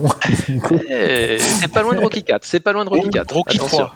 Mais oui, parce que c'est un... Rambo 3. Oui, Rambo 3, Charlet. Oh yes. Ah, bravo, eh oui, c'est un beau Rambo 3, en effet. C'est le colonel dont j'ai Ah oui. perdu euh, le nom, qui se fait, euh, euh, qui se fait torturer tout simplement euh, pour Le trouver meilleur de la série. hein. les missiles. Voilà, Rambo 3, réalisé par Peter McDonald, donc sorti en 88, qui était réalisateur seconde équipe sur Rambo 2 et qui est donc passé ré- réalisateur principal sur Rambo 3 et qui est aussi euh, réalisateur de l'Histoire sans fin 3 et un dans des films préférés de, de Julien, si je me trompe pas, qui est Légionnaire avec Jean-Claude Van Damme. Ouais. Mais par contre, en, par- en- en parlant du coup de, de Woodgall, euh, peut-on le traîner en justice pour avoir dit que Rambo 3 est le meilleur des Rambo Parce que ça va- c'est pas possible. Ah bah non, mais je pensais que personne n'avait entendu. Ah, mais on ne juge pas ici. Ne juge pas, on n'est pas là pour juger les gens, hein. on Non, on est- les. Moi, j'ai dit le traîner en justice. D'autres personnes se chargeront de le juger. Allez, une question. Là, c'est pas, c'est pas une réplique. C'est une question. euh, c'est une question, comment dire, de logique. Donc, j'en appelle à votre logique et, le plus, et il va falloir répondre très vite. Attention. Combien y a-t-il de nuits dans le film 30 jours de nuit, sorti en 2007 Deux Alors, 30 jours de nuit, c'est. DE. 31. Ah, Ah Non. Donne une- Alors, 29. 28, bah, pardon. 28. 30. 30. C'est un film où la nuit dure 30 jours. Du bah coup, elle 30. combien de temps 30. Une seule. Merci, une seule. Ben oui, bah oui. Il y a une nuit de 30 jours. Une nuit de 30 jours. Ah, quel enfer. On est nul. Et c'est un second point pour Julien qui prend, qui prend la tête. Ah, non, qui égalise, pardon, qui égalise. Euh, parce que Michel, euh, enfin, Michel est bien devant, bien sûr, avec ses 3000 points, mais voilà. Julien recolle un peu au score. Je tiens à dire qu'on on, on- on est- passé des pseudos au prénom. Ouais, merde. c'est trop, trop compliqué. Oh, les gens sont indulgents. C'est la première. Oh, Voilà, va. Yavin, euh, Yavin 3000 points, euh, Woodgall euh, 3 points. Et Charlie, deux. Et Charlie Boy 2. Allez, c'est parti. Euh, merci. la dernière. Très, très. euh, je pense que c'est dur. Je pense que c'est Hmm. dur. C'est un grand film. Attention. Ne fuyez pas, nous sommes vos amis. Mars attaque. Woody et les robots. Oui, Mars Attack, bravo, fort. bravo, bravo. C'est Woody et les robots? Non, c'est c'est Mars Attack Ok. Ouais, c'est c'est Woody et les robots, bien sûr. Ok. J'ai gagné 5000 Bravo, euh, bravo Woodgall hein, pour C'est ce- Mars attaque, d'accord. Ouais, Mars C'est pas toi Attack qui as répondu? Ouais. ouais. Si, c'est Oui, euh. Ah, je confirme, c'est Woody. Ouais, ouais, c'est euh, un martien qui tient une petite enceinte en fait et qui Ouais. dit euh, ne fuyez pas, nous sommes vos amis et qui Ah tue tout le monde. Qui voilà, c'est euh, film. grand film de Tim Burton 1996. Faudrait que je le revoie. Est-ce qu'il a vieilli ce film? Ça va, ça, ça va. Ouais. euh, voilà, faut D'accord. juste aimer la chanson de, de, de Slim Whitman, Indian Love Call à la fin Mhm. qui, qui passe en boucle, euh, qui, qui tue les Martiens bien entendu. Ah, mais oui, c'est vrai. Il vieillit pas forcément mal en fait ce film puisqu'il est déjà tourné dans une ambiance kitsch de base pour son époque. Oui, Oui. Très, très années 50. Ouais. Exact. Eh bien, on va passer euh, à, euh, au jeu vidéo auquel on a joué dernièrement. Et euh, le tirage au sort a désigné Charlie Boy pour commencer. Ok. Ok, ok, les gars. Alors, je joue à un jeu de 2017, sorti le 14 septembre 2017, réalisé, donc, enfin, développé et édité euh, par un studio belge, figurez-vous. Est-ce que c'est l'Ariane Studio? Ah, Yavin. Ah bah, je, je déjà dit le titre, euh, on verra. Et c'est un, c'est un RPG, un CRPG, pour être exact, C'est tactique. c'est un Divinity? Je laisse euh, Yavin. euh, Ah bah, il il l'a trouvé effectivement. C'est Divinity 2. Tout à fait, et effectivement, donc euh, développé et édité par l'Ariane Studios. Euh, un jeu qui a été partiellement financé par financement participatif avec euh, Kickstarter. hein. Il y avait une campagne, hein, donc euh, alors je sais pas de quand date la campagne d'ailleurs, 2015 je crois. Non, la campagne au sens paysage date de plus longtemps que ça. Bah, il y a une campagne pour. euh, Oh non mais, oh le mec, Euh, il va me rendre fou. Il va me rendre fou. Sortez le Mais c'est le 1 ou le 2 Charlie Boy? Mais il y a une campagne Kickstarter pour les deux. Ouais. Donc les deux, euh, enfin le premier Divinity, il y avait une campagne Kickstarter qui visait 400 000 dollars, elle a fait un peu moins d'un million, et le 2 euh, était tellement hypé euh, que le but était de 500 000 dollars, et ils ont atteint ce goal en 12 heures. Ah oui.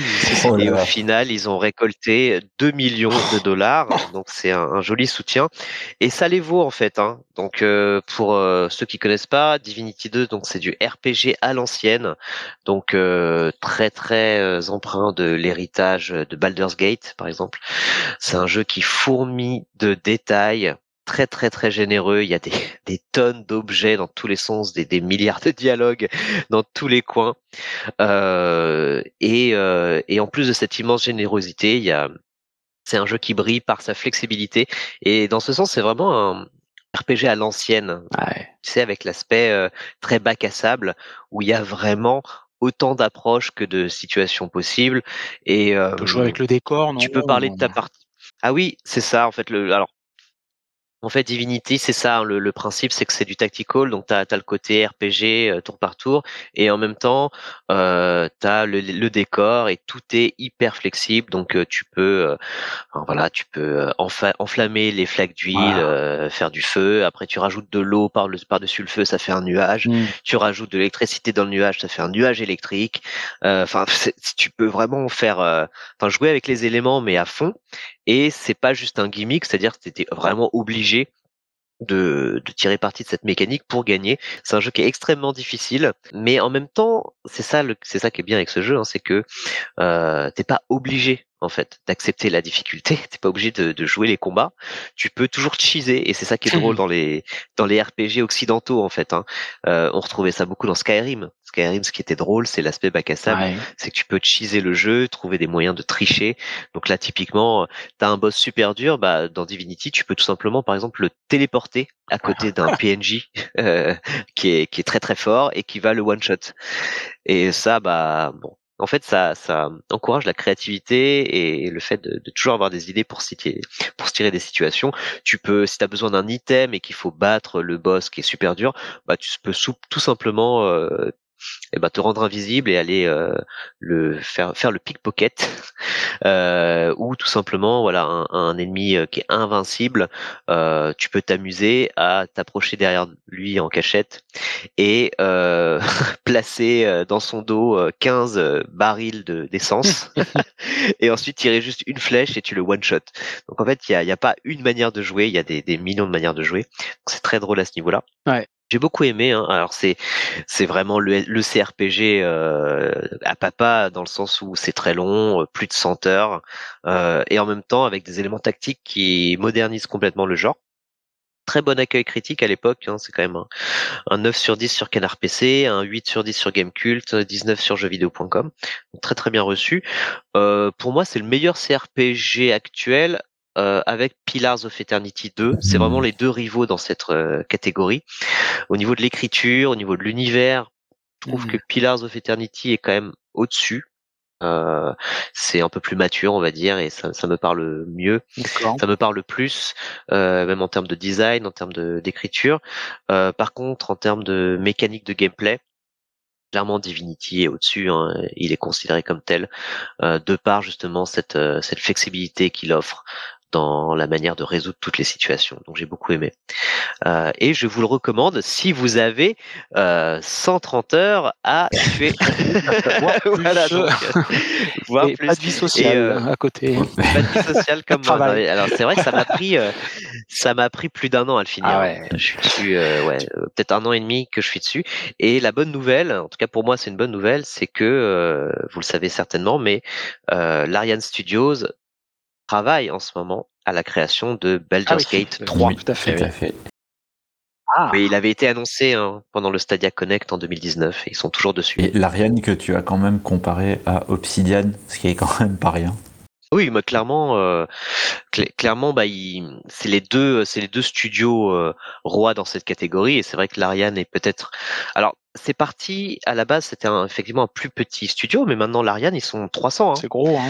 Euh, donc c'était à la base un tout petit truc, enfin, un truc, euh, on va dire modeste en Belgique, mais maintenant ils ont des studios partout. Il y a des studios au Canada aussi, il y en a en Asie, et ils sont euh, plus de 300 collaborateurs. Alors ça reste un petit studio effectivement, mais euh, ils ont ils ont quand même une belle croissance et ils le méritent. Et c'est intéressant aussi de, de savoir qu'ils bossent sur, euh, sur effectivement le, le nouveau Baldur's Gate, puisque de mémoire, Obsidian est né en fait des anciennes équipes qui avaient originellement bossé sur les, sur les premiers Baldur's Gate. hein. c'est, c'est l'héritage Interplay.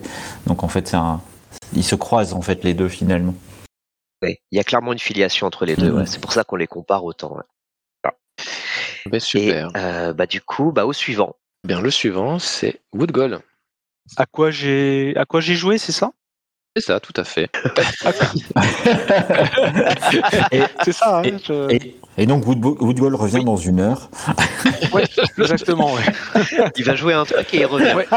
Je, je vais finir un jeu et je reviens dans une autre pour vous en parler. Voilà. Faudra que tu coupes tout ça, euh, Jérémy. Absolument pas. Bien entendu. Alors oui, il faut que je vous le fasse deviner.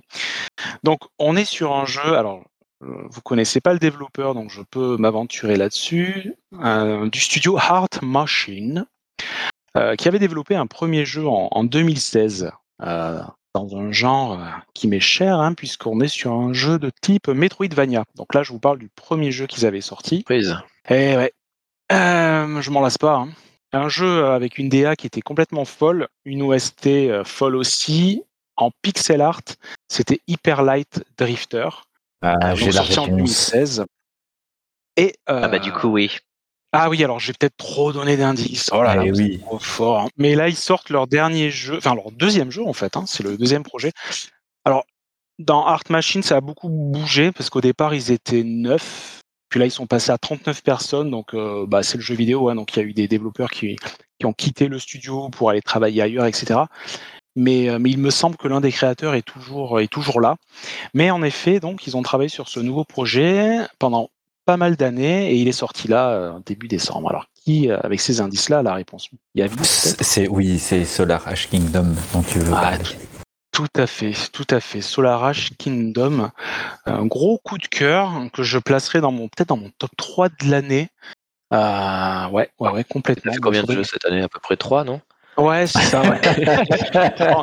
Au moment où je l'ai dit, je me suis dit, mais c'est quoi les deux autres jeux en fait? Bon, allez, on va dire mon top 1. Mon top 1 peut-être. Oui, sa- sachant que je lui ai, je lui ai prêté euh, Spider-Man sur, euh, sur PS4 et qu'il n'a toujours Oh là pas là. commencé. Honte à moi, honte à moi. Mais j'ai de plus en plus de mal. Alors ça peut être un autre sujet, ça sera peut-être un autre sujet, mais avec les triple A, quoi, de plus en plus. Mais bref, on en reparlera.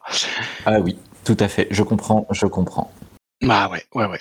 Euh, mais ça pourra faire l'objet du- d'une émission d'ailleurs. Solar Ash, ça parle de quoi? Euh, bah, on, joue une, on joue un personnage féminin, extraterrestre, hein, humanoïde qui s'appelle Rey. En gros, pour, pour vous la faire courte, son monde est menacé par un énorme trou noir appelé l'ultravide dans le, dans le jeu.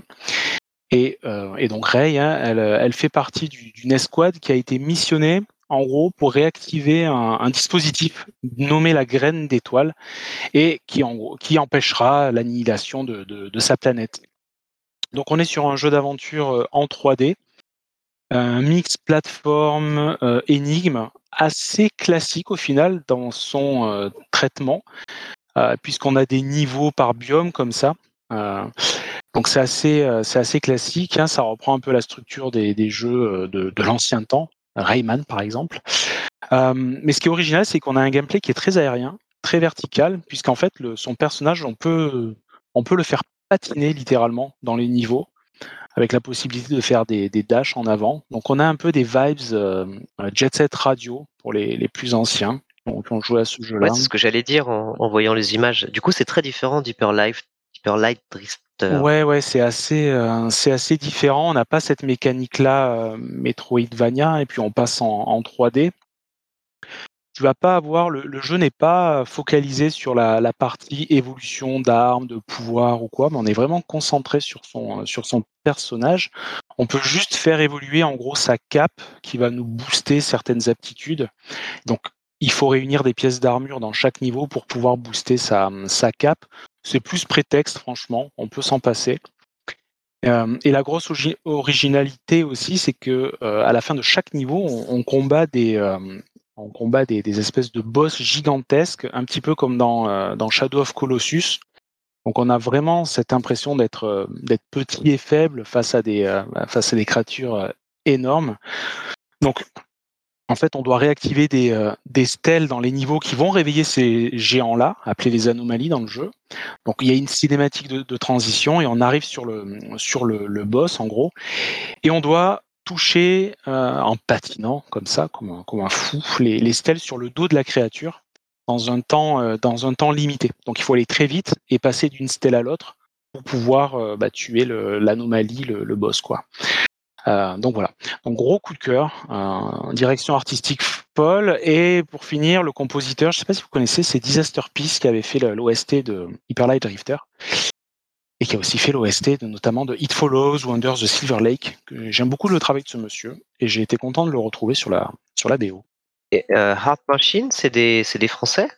Alors Heart Machine, je crois qu'ils sont, je veux pas dire de bêtises, mais c'est pas des Français, je crois qu'ils sont euh, américains, à vérifier.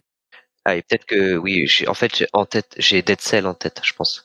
C'est pour ça. Ah oui. Alors que c'est pas, c'est pas Hyper Light euh, Drifter. Ouais. Et, et là, ce que j'ai vu euh, de Solarage, qui a l'air vraiment fou, ouais. ça a l'air d'être un jeu à speedrun. Tu confirmes? Ça ressemble vraiment à un jeu à speedrun, quoi. Je me dis, euh, ça, c'est le genre de jeu où il y aura des records Alors, je me suis, qui vont être cassés. Ouais, ouais, ouais. Je me suis posé la, la question de, de, savoir comment ça pouvait être speedrunné en, en, démarrant le jeu, en faisant le premier niveau. Et en effet, je me suis aussi dit que ça pouvait être intéressant. Mais tu n'as pas, tu sais, dans certains jeux, tu peux avoir le, le, chronomètre, tu peux activer le chronomètre, quoi. Tu sens que dans le gameplay, il y a des jeux qui sont vraiment taillés pour le speedrun. Là, euh, là, pas forcément, mais, euh, mais ouais, ça pourrait être intéressant. Okay. Je sais pas. Peut-être qu'il y a déjà des gens qui ont commencé à le, à le speedrunner. Ou je pense. Mais oui, je pense aussi. Mais en tout cas, je l'ai pas fini. Je dois être à, à, la moitié à peu près. Mais, euh, mais voilà. Donc, je, je conseille fortement Solar qui est sorti sur PS4, PS5 et, et sur PC, bien sûr. Mais merci beaucoup, euh, Woodgall. Alors, euh, c'est l'occasion pour nous de, de, prendre un point parce que c'est à Yavin de nous présenter son jeu. Euh, il nous a un peu marché dessus là, euh, sur, cette, sur cette épreuve. Donc, euh, allez les gars, on se bat pour le point. Alors, je crois qu'un de vous trois va trouver plus facilement parce qu'il me semble que Woodgall y a joué. On va voir. Euh, je vais vous parler d'un jeu d'énigmes qui est dispo sur Apple Arcade. Alors là, si vous n'avez pas Apple Arcade, vous allez vous dire je vais jamais trouvé, mais c'est aussi dispo sur PC, je crois, c'est sur Steam. C'est un jeu où on parle beaucoup de feu, et surtout de feu qui s'éteint, de flammes qui disparaissent. On est dans une pure allégorie très maligne. Et pour vous aider, c'est par les développeurs d'un autre jeu sorti précédemment, un jeu très ambitieux qui avait fait un gros scandale tant il avait déçu en raison de promesses complètement incroyables et d'un résultat final bien moins ouf. Et non, je ne parle pas de Cyberpunk. Ouais, ça aurait pu marcher. Et on parle duquel du coup? Alors, le développeur, je vais vous le donner, je vais pas tout de suite vous donner euh, le jeu. Le développeur, c'est Hello, Hello, Games? Hello Games. Ah bah. Ouais, bah, je l'avais précommandé, hein, le, le jeu. Je fais partie des déçus aussi. Euh, mais je parle. Alors j'ai oublié le nom. Hein, c'est pas Outer World, c'est euh, comment c'était déjà? Euh, Ah No Man's Sky. Le jeu dans les. Oui, c'est ça. Ouais. No Man's Donc No Man's Sky, effectivement, c'est le jeu de, de, Hello Games qui a tant déçu et Hello Games s'est beaucoup rattrapé avec un jeu sorti euh, cette année, je crois. Et, et, No Man's Sky, il a été vachement. No Man's Sky, pardon. Il a été, il a été vachement boosté. Maintenant, c'est plus du tout la oui. même expérience. Oui, oui. Maintenant, c'est devenu un très bon jeu, mais à l'époque, ça a été compliqué. Il est très joué encore, il me semble. Hein. Mmh. Ouais. Bah, c'est devenu un bon jeu, mais ça reste loin de la promesse initiale. Donc oui. ça reste un jeu différent. Ouais. Donc, et ils ont beaucoup bossé pour redorer leur blason, effectivement. Et alors, ce, je savais pas hein, qu'ils avaient fait un autre jeu après. Et oui, mais pourtant, je sais que Woodgall, Woodgall y a joué. Il y a joué. Hein, ah, mais, tu mais tu attends, mais tu l'as fini il y a quelque temps, non, ce jeu? Exactement. Oui. Ah, mais je, je l'avais acheté derrière et je l'ai fini aussi de mon côté. Et oui. Il y a tout à fait. Il n'y a pas camp quelque chose dans le. Exactement, on approche, on approche. J'ai parlé de feu, tu peux peut-être ajouter feu à camp. Last Campfire. Et voilà. Last Campfire. The Last Campfire, effectivement. Ouais. C'est un jeu malin, un très très malin, plein de tableaux qui inclut de nombreuses énigmes. Elles sont jamais très difficiles, c'est pas l'idée. Il est question dans ce jeu de, de libération de petites braises, littéralement à bout de souffle, et à chaque fois, le joueur doit débloquer la situation Oui. dans des petits tableaux qui se réinventent à chaque fois. Donc c'est effectivement développé par le studio qui a créé le très controversé No Man's Sky. Et ici, on est sur une logique mais complètement inverse, puisque là où No Man's Sky voulait proposer un monde gigantesque, complètement démesuré euh, à tous les joueurs, bah, The Last Campfire va jouer la carte d'un tout petit monde et d'une ambiance totalement intimiste. C'est très malin, Ah oui, c'est l'antithèse. oui, c'est complètement. C'est brillant sur plein d'aspects aussi. C'est particulièrement chargé en émotions sur, euh, sur la fin, mais évidemment, je vais pas, je vais pas la spoiler. Mais euh, c'est difficile de pas verser une larme quand l'aventure elle se termine. Mais par contre, c'est pas pour du tout pour les gens qui veulent un max de challenge dans un jeu vidéo. hein. Ça se fait vraiment facilement. Je pense que c'est accessible à tous les publics, mais c'est aussi génial de pouvoir le conseiller à tout le monde, à toute la Ouais. famille. Et même de l'offrir hein. pour Noël, ça peut être une super idée cadeau, The Last Campfire. C'est un- C'est un très bon jeu d'ailleurs pour se, se mettre au jeu vidéo, je pense. Je sais pas ce que t'en Mm. penses. Complètement. Euh, Complètement. En premier jeu, là, ça peut vraiment être bien. Il n'y a, pas de- il y a pas de violence hein, dans The Last Campfire, on tue personne, on est que dans quelque chose de- qui est toujours très positif. Et donc, euh, Ok, donc aucun intérêt. Allez, on a... Quoi. Parce que dans mon jeu, je peux vous dire qu'on tue beaucoup dans mon jeu. Euh, alors mon jeu, je vais essayer de donner des, des petites éni- enfin des, des petits indices parce que s'il y, a des- il y a des indices, si je vous les donne, vous allez trouver de suite, donc ça va être trop facile. Donc c'est un jeu de dynastie. succession. Dynasty Warriors. Humankind. Très premier degré. C'est un jeu, c'est un jeu de stratégie. Age of Empires or- Ah, euh, King, Kings and Queen euh, Kingdom, quelque chose. Non, c'est pas loin de quelque chose. C'est un jeu qui se passe au Moyen Ah. Âge. Ah oui, attends, est-ce que c'est une suite? C'est pas le jeu où tu dois marier ta fille euh, Oh, tu peux marier ta, tu peux marier ta fille, tu peux marier qui tu veux. Mais oui, ton chien, ton chat. Euh, Bon, hélas, le jeu va pas si loin. C'est un peu le reproche que je lui fais, mais Ouais, c'est pour ça que je, qui m'attire pas ce jeu. il, euh, il y a des rois dedans, pluriel. À Kings. Kings. Voilà. Ah, je l'ai. Vas-y. Ça m'est revenu. Crusader Kings. Ok. Et Ah, lequel Bravo. Bah, c'est le 3. parce que c'est le dernier qui est sorti. et- En effet, je me suis enfin laissé tenter par Crusader Kings 3, qui me faisait de l'œil depuis longtemps. J'ai pas fait du tout euh, ni le premier ni le deuxième. Je, regr- je regrette un peu par ailleurs parce que je prends un plaisir euh, monstre à jouer à ce jeu. Alors je l'ai acheté ce week-end, j'ai joué euh, que 6 heures, mais euh, je pense que j'ai dû toucher 1% du jeu, du jeu, du potentiel du jeu. C'est juste hallucinant. Tu parlais quand on peut marier sa fille. Oui, alors au début, euh, je faisais le, je faisais le tuto, et j'ai pas fait hyper attention, donc j'ai marié mon fils avec ma, avec sa sœur, je crois, un truc comme ça. Euh, du coup, Oh, trouvé- je m'en suis rendu compte quand, quand mon personnage, mon premier personnage meurt, parce que ton personnage meurt, du coup, tu joues son héritier. Et là, en regardant un petit peu bah, le, bah, la dynastie, hein, et, avec qui il était marié, sa conjointe, je vois putain, euh, sa, sa sœur. Et Je dis merde. Et du coup, en effet, ça a posé problème à, à- à l'évêque qui a voulu me dénoncer. Donc j'ai pu, euh, j'ai pu, euh, j'ai pu caresser dans le sens du poil pour qu'il qu'il ne le dise pas. Et du coup, je sais pas que- que- quels en- enfants je vais engendrer, ça me fait un peu peur. Et, et c'est vraiment fabuleux, c'est fabuleux. Donc là, j'ai fait le tuto. Donc tu commences, tu es un petit roi euh, euh, d'un duché, enfin tu es duc en, réalité, ils appellent ça un petit roi, mais donc tu es duc euh, quelque part en, Irlande, et donc bah, tu vas essayer d'agrandir ton territoire par la guerre par exemple, donc tu peux en faire, tu peux faire des, vassaux, mais après les vassaux s'ils sont un peu trop puissants, bah, ils peuvent évidemment t'attaquer, et donc il faut faire en sorte qu'ils t'appré- qu'ils t'apprécient, donc il faut leur donner soit des cadeaux, soit en faire tes conseillers, en tout cas leur donner des titres, etc. Tu peux passer des accords avec des gens et créer ce qu'on appelle, ce qu'ils appellent des hameçons, donc plutôt moyens ou forts. En gros, tu rends un service à quelqu'un et si le service est vraiment très fort, il devra te le rendre. C'est ça les hameçons. Donc ça permet de faire plein, plein, plein de petites choses. C'est juste hallucinant. Tu peux, si tu veux, tu peux euh, prendre des pupilles. Enfin, pour les pour les élever, tu peux euh, tu peux envoyer tes enfants si tu veux euh, tel ailleurs pour pour qu'ils pour qu'il développe certaines aptitudes. Si par exemple tu veux pas développer la guerre, ben, tu peux l'envoyer chez quelqu'un qui est très fort là-dessus. Si tu veux l'envoyer pour, tu veux développer l'administration, ben, ton héritier, tu peux l'envoyer euh, quelque part dans l'administration. C'est quelqu'un qui gère bien l'administration, et tu peux faire ça avec plein de personnages qui après pourront devenir des conseillers ou, des amis, euh, ou euh, si ça se passe pas très bien, qui peuvent évidemment se, se, rebeller contre toi.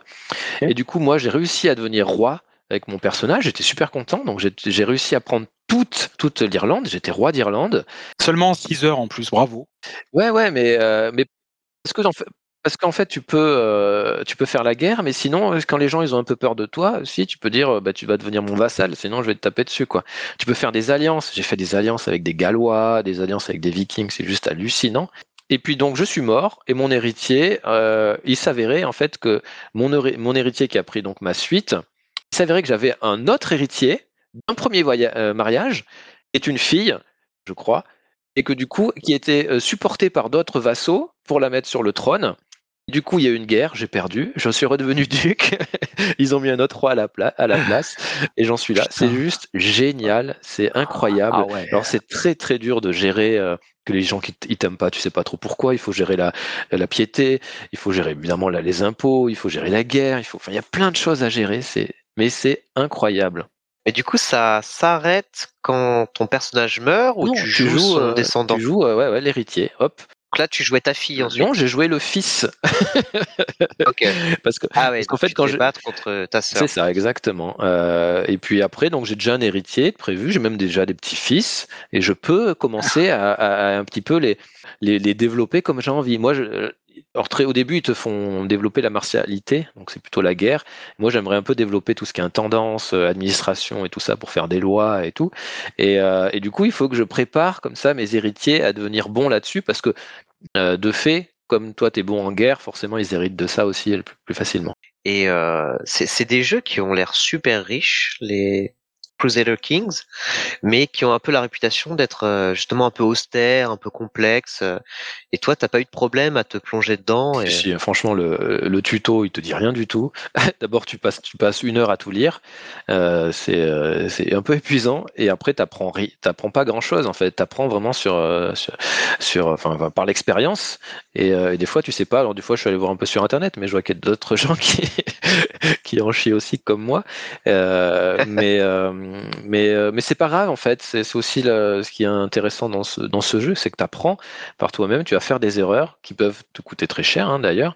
Et euh, là, par exemple, en ce moment, tout le monde me déteste. Hein. Je sais pas comment je vais faire. J'ai pas d'argent pour leur acheter des cadeaux. Euh, alors du coup, je me dis, je vais les. Il y en a que j'ai enfermés pour qu'ils arrêtent de m'embêter. et après, il y en a, je me dis, je vais les tuer en fait. du coup, comme ça, ils auront des héritiers. Et les héritiers, comme c'est des enfants, tu peux les prendre sous ta tutelle et du coup les contrôler. Enfin voilà. Et comment gérer la, la, chronologie du coup? Est-ce que tu avances dans l'histoire? Est-ce que tu as des airs Est-ce que tu, as, alors, comme ça? Alors, je sais pas jusqu'où ça va aller, mais euh, là j'ai joué, je crois, 26 ans. Euh, le mec est mort. J'ai joué ouais, peut-être 30 ans, même pas.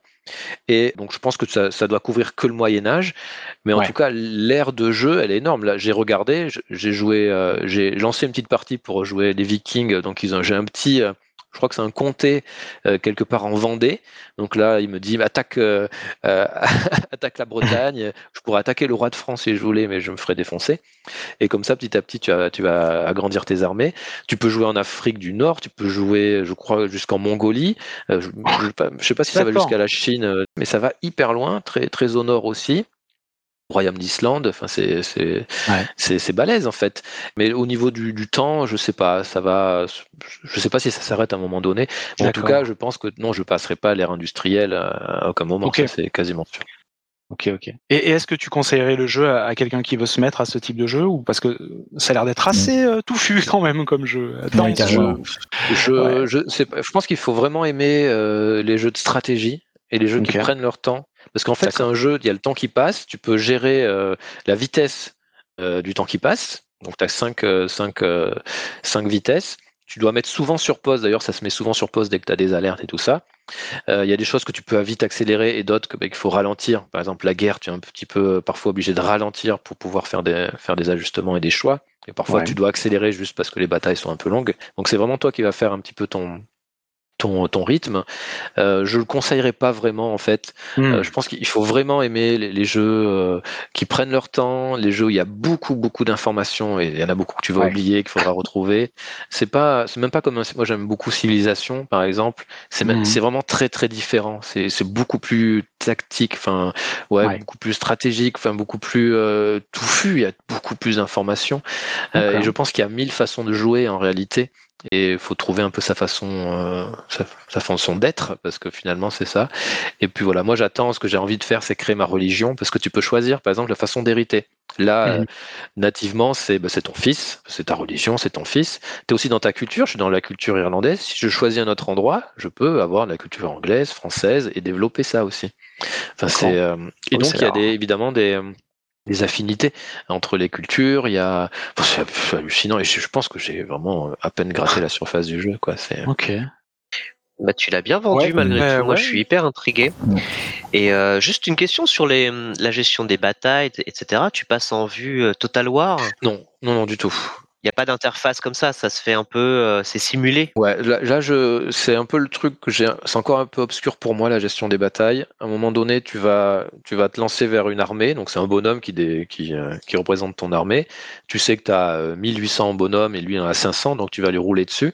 Mais il y a des choses qui sont à prendre en compte, c'est, euh, c'est quel bonhomme tu as dans ton armée? Est-ce que tu as des chevaliers? Est-ce que tu as des, en gros, des professionnels ou est-ce que c'est vraiment des, paysans qui se battent avec des fourches?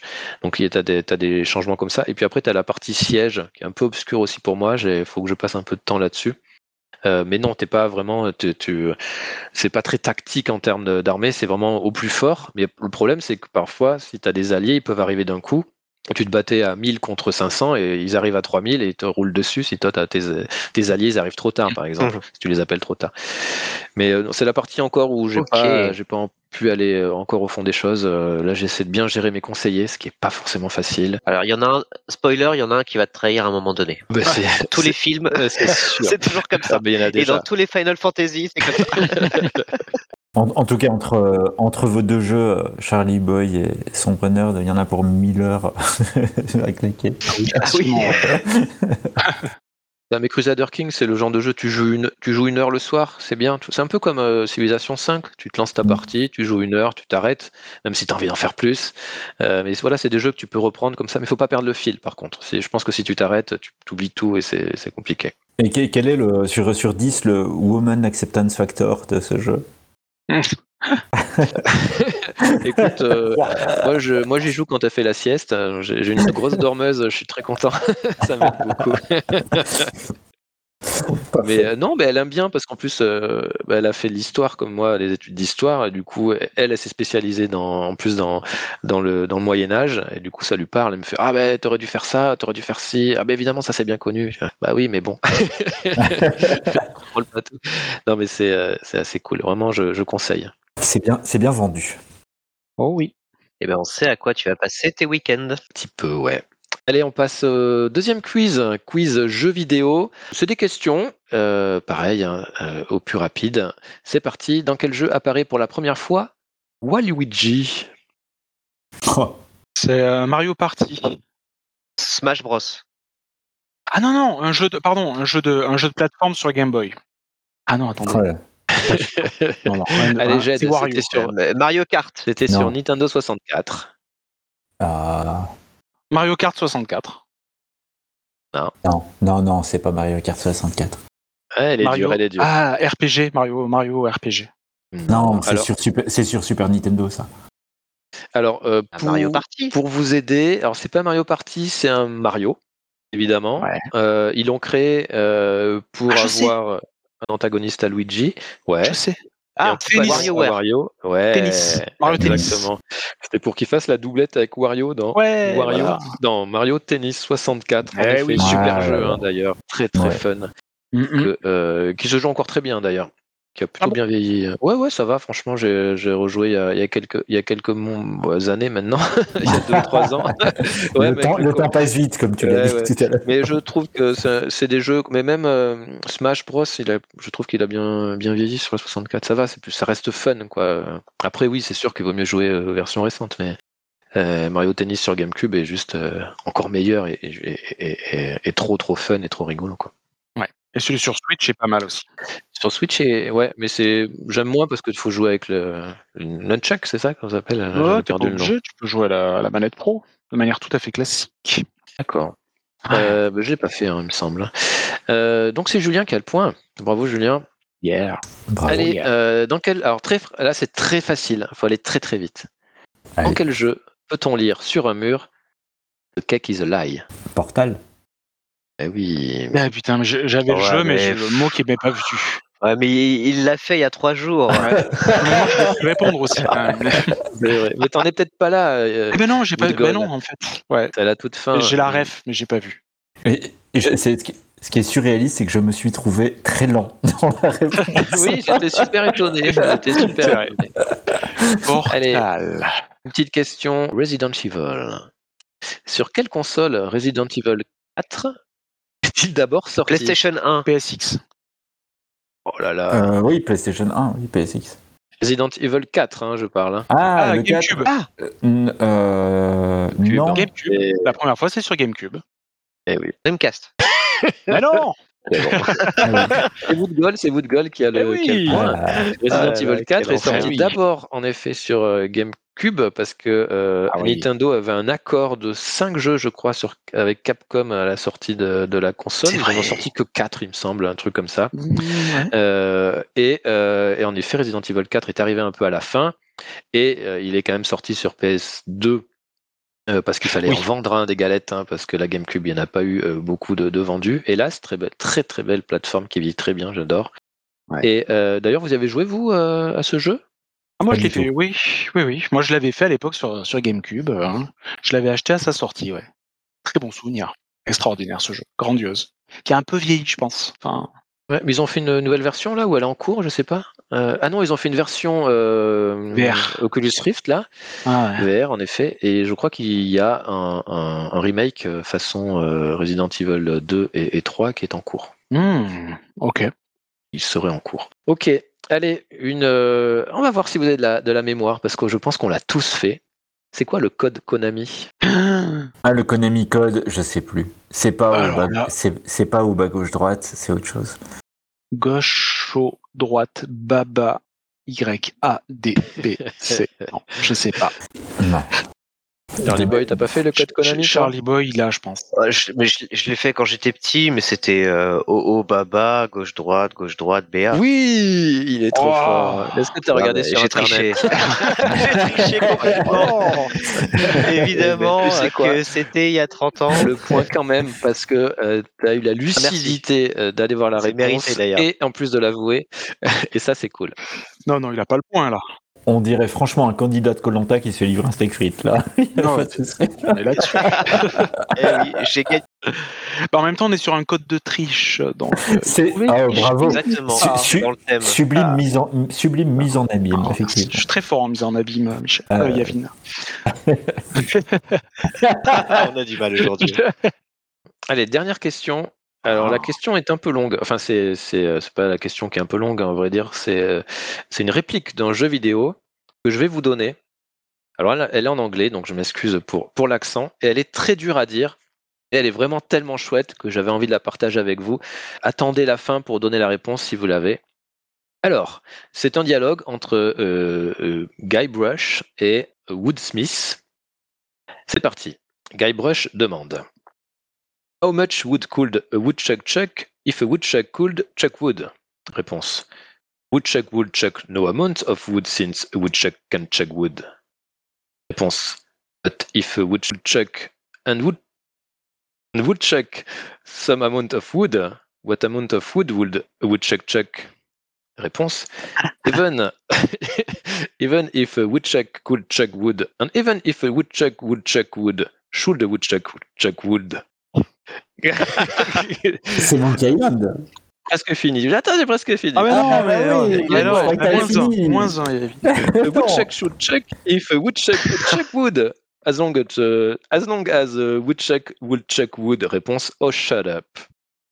Quel Et donc la réponse c'est Bon, Monkey Island. voilà. Monkey Eh mais c'est- Non, mais c'est- c'est lequel C'était pas ça la question. C'était quoi la question C'était la première. C'était la première. Ah bah, il t'a- dit les trois, il t'a dit les quatre solutions. Allez, je, je le donne à Yavin, mais c'est exactement c'est Monkey Island 2, le Chuck's Revenge. Hmm.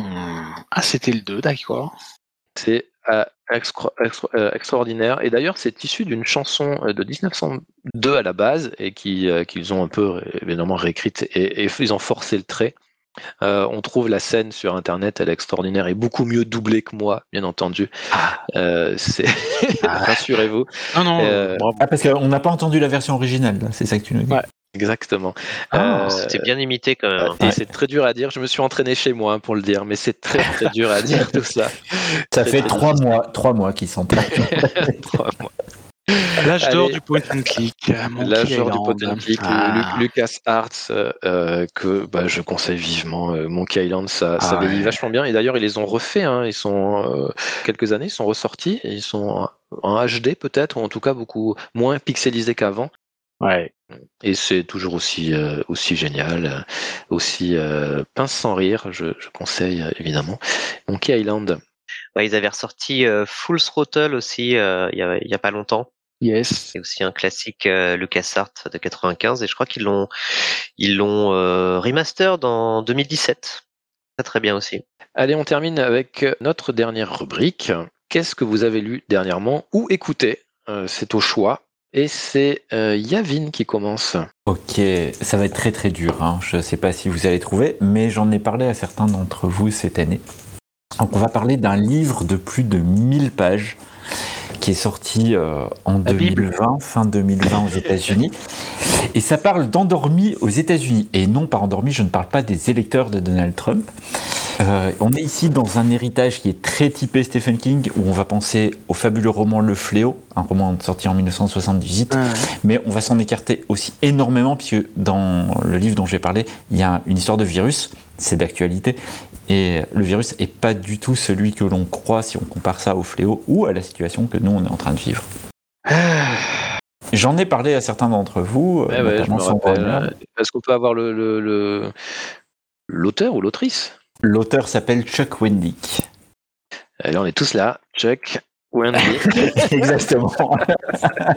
le, fa- le fameux Chuck Wendig, évidemment. oui, évidemment. Connu pour ses deux livres magistraux. Et, et Et oui, qui a fait les somnambules, c'était vraiment le meilleur. Un point pour moi. Ah, les allez. synchros, hein, c'est incroyable. Donc oui, Les Somnambules, une épopée magistrale de l'auteur Chuck Wendig, un auteur américain pas franchement connu jusque-là.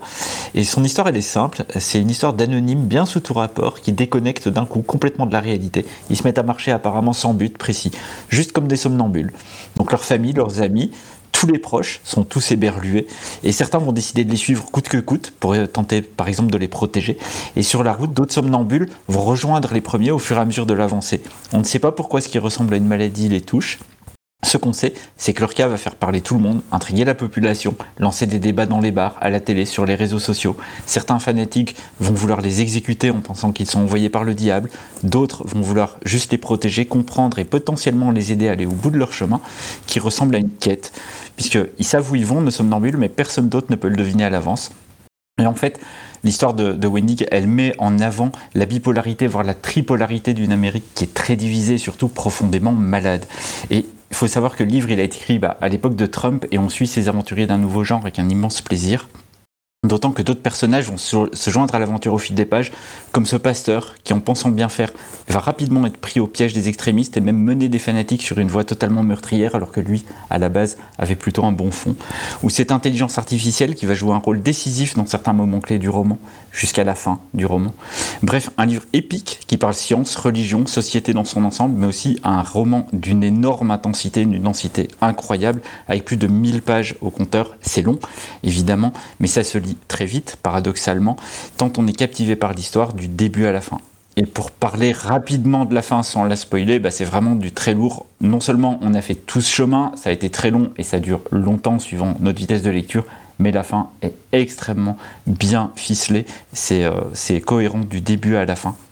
Donc je vous invite vraiment à essayer de, de lire. Et en plus, si vous lisez pas vite, bah vous avez la lecture pendant 5 ans et ça c'est quand même chouette. Moi, j'hésite à commencer à lire parce que je me dis, avant que j'ai fini de le lire, il y aura déjà la série Netflix. Et je crois effectivement que c'est en négociation, hein, la, la série Netflix. Eh bien, c'est parfait. Ça fait très envie. Ça fait très envie, mais il y a beaucoup Ah trop. oui. Beaucoup trop de pages, hein, on va pas se mentir. Après, tu peux, tu peux en déchirer la moitié, mais ça n'est pas très Ah. utile. Eh ben, merci. Et ça peut faire un bon cadeau de Noël aussi. Hein. Ah oui. Alors, à, à éviter à, ton, à éviter à tonton euh, qui est trop politique à la table de Noël, ou ce genre de choses peut-être. mais- Ah, je cherche un cadeau pour. euh, Ah, ok. Je vais y réfléchir pour le cadeau de Noël. C'est une bonne idée. Pour des gros lecteurs. Ah ouais. Ah oui. Super. Eh bien, en parlant de gros lecteurs, euh, c'est à toi, Charlie Boy, de nous présenter ce que tu as lu ou écouté. Eh ben merci. Eh ben aujourd'hui, j'ai décidé de vous parler manga. Eh oui, même si euh, Oh. c'est plutôt toi l'expert euh, BD ou Julien l'expert manga. Alors je lis un manga euh, culte hein, puisque euh, il date de euh, 1986 euh, pour le, le- les premiers volumes. Akira. Euh, ah non, ce n'est pas Akira. Saurez-vous deviner C'est un, un manga culte puisqu'il s'est vendu à 100 millions de volumes, plus de 100 Ah, millions de volumes commercialisés. Je l'ai. Hmm, je l'ai aussi. C'est Dragon Ball. Il est. euh, Ah, vous l'avez Ah tous oui, dis donc. oui. Ah, Ken le survivant. Ken, ouais. Alors euh, non, c'est pas Ken, euh, c'est pas Dragon Ball. Dragon Ball c'est 300 millions, Naruto c'est 250 millions, donc on est quand même euh, quelque chose de sur quelque chose de moins connu que ça, mais qui est culte, euh, mais qui bénéficie pas de la même aura que ces autres mangas parce qu'il a pas eu tout simplement l'adaptation en animé que nous on a eu, que ces œuvres ont eu, euh, Dragon Ball par exemple, et qui a été diffusé en France. Par contre, euh, bah, il a été adapté en animé, mais bien plus tard, dans les années euh, 2000. Il n'en reste pas moins une, une œuvre classique hein, de la pop culture japonaise. C'est d'ailleurs, euh, c'est d'ailleurs une ode. Evan- Evangelion? Non, c'est pas Évangélion. C'est une ode à la pop culture euh, puisque euh, c'est bourré de références à. Non. Ah, ça, ça aurait pu, mais c'est bourré de références musicales. GTO C'est pas GTO. Non. C'est plus vieux. Ah, Euh, c'est euh, alors il y a des il y a un personnage qui s'appelle Jean-Pierre Polnareff pour vous dire le, le s'appelle Jean-Pierre Polnareff. Ah oui. Il y a un personnage qui s'appelle euh, ACDC, il y a Santana, il y a Iggy Pop, il y a des références à Led Zeppelin ou Smokey Robinson. Et mon nom vient de la chanson Get Back des Beatles. Si vous vous souvenez du début de la chanson, vous aurez le nom du manga. Nana? Nana was a man. Tiens. voilà. Ça, j'arrive. Joe? Attends, c'est. euh, Ah bah, Attends, J'y étais presque. Hein. T'as Joe? t'as la première moitié. attends, Oui, Jojo. voilà. Jojo. Jojo. Donc vous l'avez. Jojo Bizarre. Aventure. Je suis en- Jamais entendu voilà. Ah C'est vrai, t'as jamais entendu parler de Jojo Bizarre Adventure. Ah. C'est un, un manga culte, c'est un, un grand classique. C'est très vieux, Ah Jojo. hein. ouais. C'est euh, c'est la fin des années 80. Incroyable. Euh, ça continue toujours maintenant, mais euh, à un rythme, on va dire, euh, très très euh, euh, très très irrégulier. Hein, mais ça continue toujours. Jojo, c'est quoi? Bah, C'est un manga de Hirohiko Araki, euh, donc commencé à la fin des années 80. C'est avant tout une œuvre visuelle, euh, puisque, bah, comme j'ai dit, hein, c'est Araki, c'est un grand fan de pop culture. Euh, c'est un fan de mode. Donc en fait, c'est devenu culte aussi pour ça, Jojo. C'est parce que ben les dessins sont magnifiques, mais surtout le cara design est vraiment, on va dire, fantaisiste, pour ne pas dire très très extravagant. Euh, en fait, tous les personnages sont des gravures de mode. Clairement, ils, ils tapent tous des poses comme s'ils étaient sur la couverture de Vogue. Donc c'est très très, il y a un côté très très second degré là-dedans que j'adore, euh, qui, a, qui a toujours été très iconique. Hein. C'est aussi bourré de références, comme j'ai dit, à la, à la pop culture. Tous les personnages pratiquement du manga sont tous des références à des groupes de rock ou à des classiques du rock, euh, ou alors ils ont des pouvoirs qui sont des références à la musique ou à des films. Euh, le héros, il, il, il boit pas de la Cronenbourg, il boit de la Cronenberg. c'est c'est bourré de références en fait à chaque page, limite à chaque case de, de références à pop culture. Et euh, de quoi ça parle, Jojo? Eh ben, ça parle de la famille Joe Star. Je ne parle pas de la seconde moitié d'NTM, mais bien du nom de famille euh, du héros, euh, puisque ça commence avec Jonathan Joestar hein, dans le volume 1, et puis ensuite ça suit euh, les histoires de la famille Joestar au cours des générations jusqu'à nos jours. Euh, le volume 1 se déroule euh, à Londres euh, à la fin du 19e siècle, et puis ensuite on suit euh, les aventures de son petit-fils Joseph dans les années 30, puis Jotaro dans les années 2000 jusqu'à nos jours. Et en fait, chaque saison va suivre un nouveau descendant de la famille Joe Star. C'est jamais le même et les personnages changent toujours à chaque saison, à chaque volume. Euh, à chaque arc, je devrais dire, et euh, plutôt que volume. Hein. Et donc euh, le, le, chaque arc en fait a même des mécaniques différentes et un style un style de récit différent. Ça va du polar à, à au, au, roman de, de vampire, à la fantasy. Enfin, c'est très très varié. Il y a le l'arc le plus connu, c'est bien sûr le troisième cycle euh, avec Jotaro Joe Star qui euh, qui a été adapté en animé et c'est pour ça qu'il a eu euh, aussi beaucoup plus de visibilité que les autres et il a largement participé à l'aura de la série. Euh, la particularité donc de, Jojo Bizarre Adventure, c'est qu'ils ont des pouvoirs cette famille Joe Star et c'est des pouvoirs un peu pourris. enfin c'est pas pourri mais c'est pas des pouvoirs classiques. Ils envoient pas des éclairs ou des boules de feu. Ils ont des pouvoirs qui sont, enfin, tout droit sortis de l'imagination son créateur. Donc, euh, dans la, le volume 4, dans l'arc 4, par exemple, euh, Josuke, Joestar, a le pouvoir de réparer tout ce qui touche. Donc voilà, son pouvoir, c'est que il peut réparer tous les objets. Et va te débrouiller avec ça pour battre le grand méchant, qui lui est vraiment très fort. Et comment tu te débrouilles pour le combattre avec le pouvoir de réparer des objets. Et en fait, chaque euh, chaque euh, volume est comme ça. Euh, il y a un personnage qui peut, je sais pas, lire le futur, mais seulement dans un poste de télévision. Il y a un personnage qui peut tisser des fils. voilà. C'est, ils, ont vraiment des pouvoirs pas communs et ils doivent se débrouiller avec ça pour vivre des aventures et se sortir de n'importe quelle situation. Et c'est ça qui rend bah, toutes les scènes de combat ou les scènes d'aventure vraiment passionnantes dans JoJo. C'est comment ils vont réussir à se sortir de, de ce pétrin ils se mettent toujours dans des pétrins pas possibles euh, et c'est toujours hyper inventif. Euh, c'est ça que j'aime euh, beaucoup moi dans les mangas, c'est ce côté qu'on retrouve à, bah, à plus forte forte raison dans Death Note par exemple où Death Note c'est que des batailles d'intelligence comme ça de qui va être le plus malin. Ah j'ai pensé à ça. Oui mais moi j'avais pensé avant que tu allais faire ça et donc j'ai fait ça. Et, euh, donc Jojo ça se ça s'appuie beaucoup sur ces mécaniques là c'est très très plaisant à lire. Et surtout c'est pas monotone parce que bah, chaque arc euh, est très différent de, de, Joseph à Jotaro en passant par Jonathan, Josuke ou la Joline.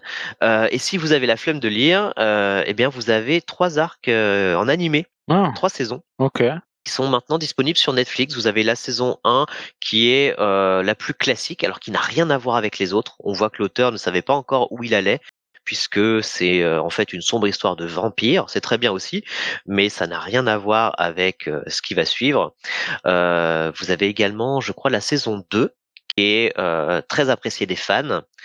Et vous avez... ah non, il y a non, pardon, c'est le volume 3 qui est le plus célèbre, et vous avez maintenant le volume 5 avec Jolene Joestar, la, la fille de Jotaro Joestar, et son aventure en prison. Donc voilà, vous, pouvez toujours les regarder en animé si vous n'avez pas le courage de regarder euh, les mangas. Ou vous pouvez déjà découvrir l'animé qui est plutôt bien euh, adapté d'ailleurs. Hein. Ils sont plutôt qualitatifs. Et puis si ça vous plaît, vous pourrez lire le reste dans la version manga qui est aussi très très bien.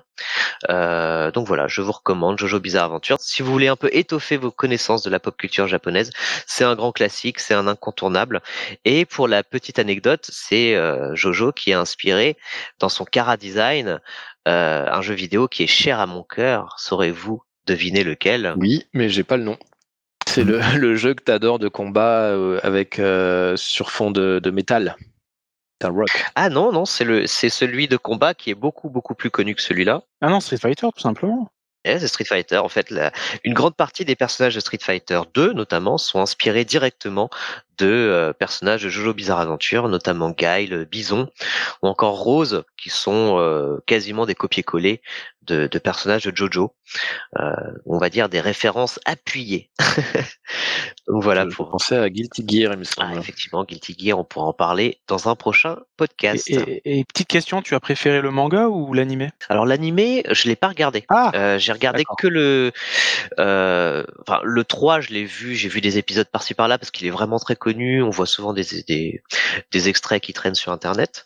J'ai vu par contre la saison 5 qui est disponible sur euh, Netflix. J'ai regardé en animé, c'est plutôt bien adapté. Ce qui est dur dans Jojo, c'est euh, euh, adapter pas simplement l'histoire, mais l'esthétique derrière Jojo où ils font toujours des poses euh, hyper extravagantes. Euh, c'est très maniéré en fait. Ouais. Je trouve que c'est plutôt bien retranscrit dans euh, dans cette euh, dans cette saison animée sur Netflix. ouais. d'accord. Bien super. Je connaissais pas du tout. Et c'est vrai qu'il y a pas mal de mangas autour de la musique euh, Beck. Je pense aussi 20th Century Boys où euh, il y a beaucoup de. C'est pas autour de- de la musique, hein. 20 Non, mais il y a beaucoup de références à la musique en tout cas. Ah Oui. oui, oui. Ah oui, c'est vrai, Exact, c'est oui. vrai. C'est vrai. Oui, oui. Et d'ailleurs, on parlait de Guilty Gear et Guilty Gear, bon, c'est pas, un- c'est un jeu vidéo, Guilty Gear, mais c'est aussi comme ça. C'est-à-dire, tous les personnages sont des références à des groupes de rock. Enfin, ils ont, ils aiment bien ce côté-là les- Mm. dans les œuvres japonaises. Exactement. Eh bien, on va garder le meilleur pour la fin. Euh, du coup, je sais plus qui a trouvé. Qui c'est qui a trouvé? C'est, Ju- c'est Julien qui a trouvé Jojo. Est-ce que c'est moi? Bah oui, oui, oui, bien sûr. Oui, oui. Donc, euh, on, garde, on garde le meilleur pour la fin. Et le meilleur, c'est Wood Goal. Euh, le Ah. tirage au sort m'a désigné euh, pour être avant-dernier. Hein, après Ah. tout, euh, je peux passer. Avant, euh, avant toi, Wood Goal. hein, mince. Vas-y, vas-y. tu as eu le point, en plus, ça commence à bien faire. Vas-y. Allez, alors moi, c'est très difficile, je pense. Je pense que euh, je suis quasiment sûr que vous n'avez pas lu que euh, ce dont je vais parler, c'est une BD. C'est un- même un comic book qui fait plus de 1300 pages, qui Oh. est sorti en 1991 d'abord aux États-Unis. Euh, c'est sorti épisodiquement. Euh, il y a eu 55 livrets un peu- à peu près de, de 30 pages qui ont été pu- publiés par l'auteur directement. Donc il n'est pas passé par une, euh, une maison euh, d'édition. À un moment donné, si. Mais euh, et puis après il est revenu. mais c'est lui qui a vraiment fait, qui a tout géré. J'ai- J'ai, Ouais, c'est quoi? J'ai, j'ai. C'est l'auteur, c'est pas Neil Gaiman, Pas du tout. c'est pas Sandman. Non, pas du tout. Allez, Non. revoir. C'est pas Alan Moore. Non plus, Alan Moore. Alors c'est c'est américain, euh, Alan Moore. euh, bon, il a travaillé évidemment aux États-Unis, mais qui est, qui, est, qui est anglais à la base. Alors l'auteur s'appelle Jeff Smith. Alors, je pense que si vous tapez dans Google, vous allez vite trouver de, qui, de, de quoi je parle. Et le titre, c'est euh, Os en anglais. Os. Bone. Ah, mais oui, tu m'en avais parlé de ça. Oui, ça avait l'air très bien. C'est encore Woodgold qui prend le point. C'est vrai que euh, trouver la, la traduction de Os en anglais, c'était pas du tout à la portée Ah. de Yavin. Alors, Plutôt la mienne. Avec mon niveau d'anglais, c'était plus à ma portée. Bone. Bonne, Bonne de Jeff Smith, c'est une bande dessinée extraordinaire donc qui a été publiée entre 1991 et 2004. J'ai appris euh, en préparant ce, ce podcast qu'il y avait une, une, une adaptation en dessin animé euh, qui, euh, qui était en cours côté de chez Netflix. Donc ça fait depuis Ah. 2019 qu'ils travaillent dessus, mais a priori ça a pris du retard avec euh, la crise que nous connaissons. Euh, c'est euh, une bande dessinée qui est drôle d'abord, euh, mais pas que, qui a gagné beaucoup de d'Eisner Award, donc c'est euh, c'est un peu l'Oscar de, de la bande dessinée aux États-Unis. Euh, et c'est une bande dessinée d'heroic fantasy. Elle raconte Mmh. l'histoire de trois cousins qui sont donc des bonnes. Les bonnes, c'est quoi? C'est- une espèce d'êtres qui vivent quelque part, on ne sait pas trop où. Ils ont des gros, des gros nez, ils sont tout arrondis, ils sont tout petits, ils sont tout blancs. Et euh, trois cousins euh, ont dû fuir Bonneville, d'où ils viennent. Ils ont été, euh, ils ont été chassés de Bonneville et ils vont se retrouver dans ce qu'ils appellent la vallée, qui est un endroit magnifique avec des forêts, des montagnes, des rivières. Et ils vont se retrouver coincés dans une grande histoire d'heroic fantasy au milieu d'une guerre entre le bien et le mal à laquelle ils vont participer un peu malgré eux. Et évidemment, ils vont se, ils vont se retrouver du côté des gentils, mais c'est pas aussi simple que ça non plus. Et ils vont rencontrer Sorn, donc qui est euh, un- une jeune femme, une jeune adolescente, et sa grand-mère. Et on va découvrir, bien entendu, que ces euh, deux personnages féminins, qui sont des personnages très forts, ont une histoire cachée et euh, qui vont être donc les personnages principaux de cette histoire avec les bonnes. Et il y a des dragons, Et il y a des créatures, des, des, des ragarous, je crois que c'était traduit en, en, français. Il y a des, euh, des, des, lions géants, enfin un lion géant surtout. Il y a une grande guerre, c'est du Seigneur des Anneaux, c'est euh, c'est épique, c'est euh, ils ont créé une mythologie hallucinante autour de, de, de, de, cette, de cette histoire. Enfin, il, il a créé, Jeff Smith, une mythologie hallucinante. C'est brillant, ça c'est plus de 1300 pages. Je suis en train de le, je le relis à peu près euh, une fois par an, tellement c'est euh, tellement c'est fort. Et ça dure un an. Et ça dure, ça dure, oh, ça dure pas un an parce que c'est des images, il y a beaucoup d'images. Euh, moi, j'ai la version en anglais. Euh, j'avais lu en français. Alors en français, c'est sorti chez Delcourt une version complète que j'ai euh, aussi. Donc en français, elle coûte 55 euros. Elle est à 20 ou 30 euros en, en anglais. C'est sorti sinon épisodiquement et colorisé chez, chez Delcourt. Je crois qu'il y a aussi euh, une version colorisée aux États-Unis, mais qui est moins bien. Euh, si acheter le, gros volume, même en français, ça vaut vraiment le coup. C'est vraiment sublime. Et euh, en gros, pour faire très simple, le grand méchant quelqu'un qui contrôle les rêves. Qui peut contrôler les rêves, en tout cas il peut entrer dans les, dans, les rêves des autres, et si il est libéré, il va, euh, il, va, il, va, il va enlever toute vie dans la vallée. Euh, et c'est et c'est vraiment vraiment très très bien. Et puis c'est très drôle. Les bonnes donc les, trois personnages ont des personnalités bien distinctes avec un qui pense qu'à gagner de l'argent à tromper les gens à manipuler les gens. Il y en a un autre qui est un peu amoureux de, la princesse forcément. Et l'autre qui est un peu un peu un peu bête un peu bêta mais qui est vraiment gentil cœur sur la main euh, voilà, il y a des, des, belles rencontres, il y a des chouettes personnages secondaires. C'est de la bonne BD et, et, je conseille vivement à tout le monde de lire cette BD. C'est pour moi l'une des meilleures BD de tous les temps, vraiment. Waouh. Moi, en tout cas, c'est dans mon top 5 de tous les temps et ça euh, mérite d'être lu, mieux connu. Et l'arrivée de du dessin animé à Netflix va, euh, va, va permettre à, à cette BD d'entrer dans la lumière. Et donc, c'est quand même classe de dire, moi, j'ai lu avant de voir le dessin animé. Donc je vous invite à le faire pour pouvoir dire, moi, euh, je l'ai lu avant de voir le dessin animé sur Netflix. Je dis ça. Et passer pour des snobs. Et pour passer pour des snobs, exactement. Ce qui est quand même le plus important. ce, qui est, ce, qui est, quand même fabuleux jusque-là dans, dans, dans ce podcast, c'est qu'on est vraiment sur, sur des idées cadeaux fabuleuses de tous les côtés. Moi, ça m'en donne plein. Franchement, je vais remplir le sapin avec tous vos conseils. C'est réglé. Mon Noël est réglé bonne. Si tu connais quelqu'un qui aime la bande dessinée, qui aime le Seigneur des Anneaux, c'est genre, euh, tu, tu risques rien, quoi. C'est ouf. Mais je pense qu'on ne risque rien avec aucun des conseils qui ont été prodigués aujourd'hui. On peut poser ouais. tout ça sous le sapin, lâcher un bon gros drop the mic. Je sais pas. C'est pas le, ton livre de 1000 pages quand même. Ouais. ah ben non, ouais, ça m'a vraiment donné envie. Ouais. Le livre de... Quand même. Et puis, euh, et, et, accessoirement, c'est un livre de 1000 pages. Hein, ça peut aussi servir bah, de cale armoire, de cale porte, de tout ça. C'est ça. Bien sûr.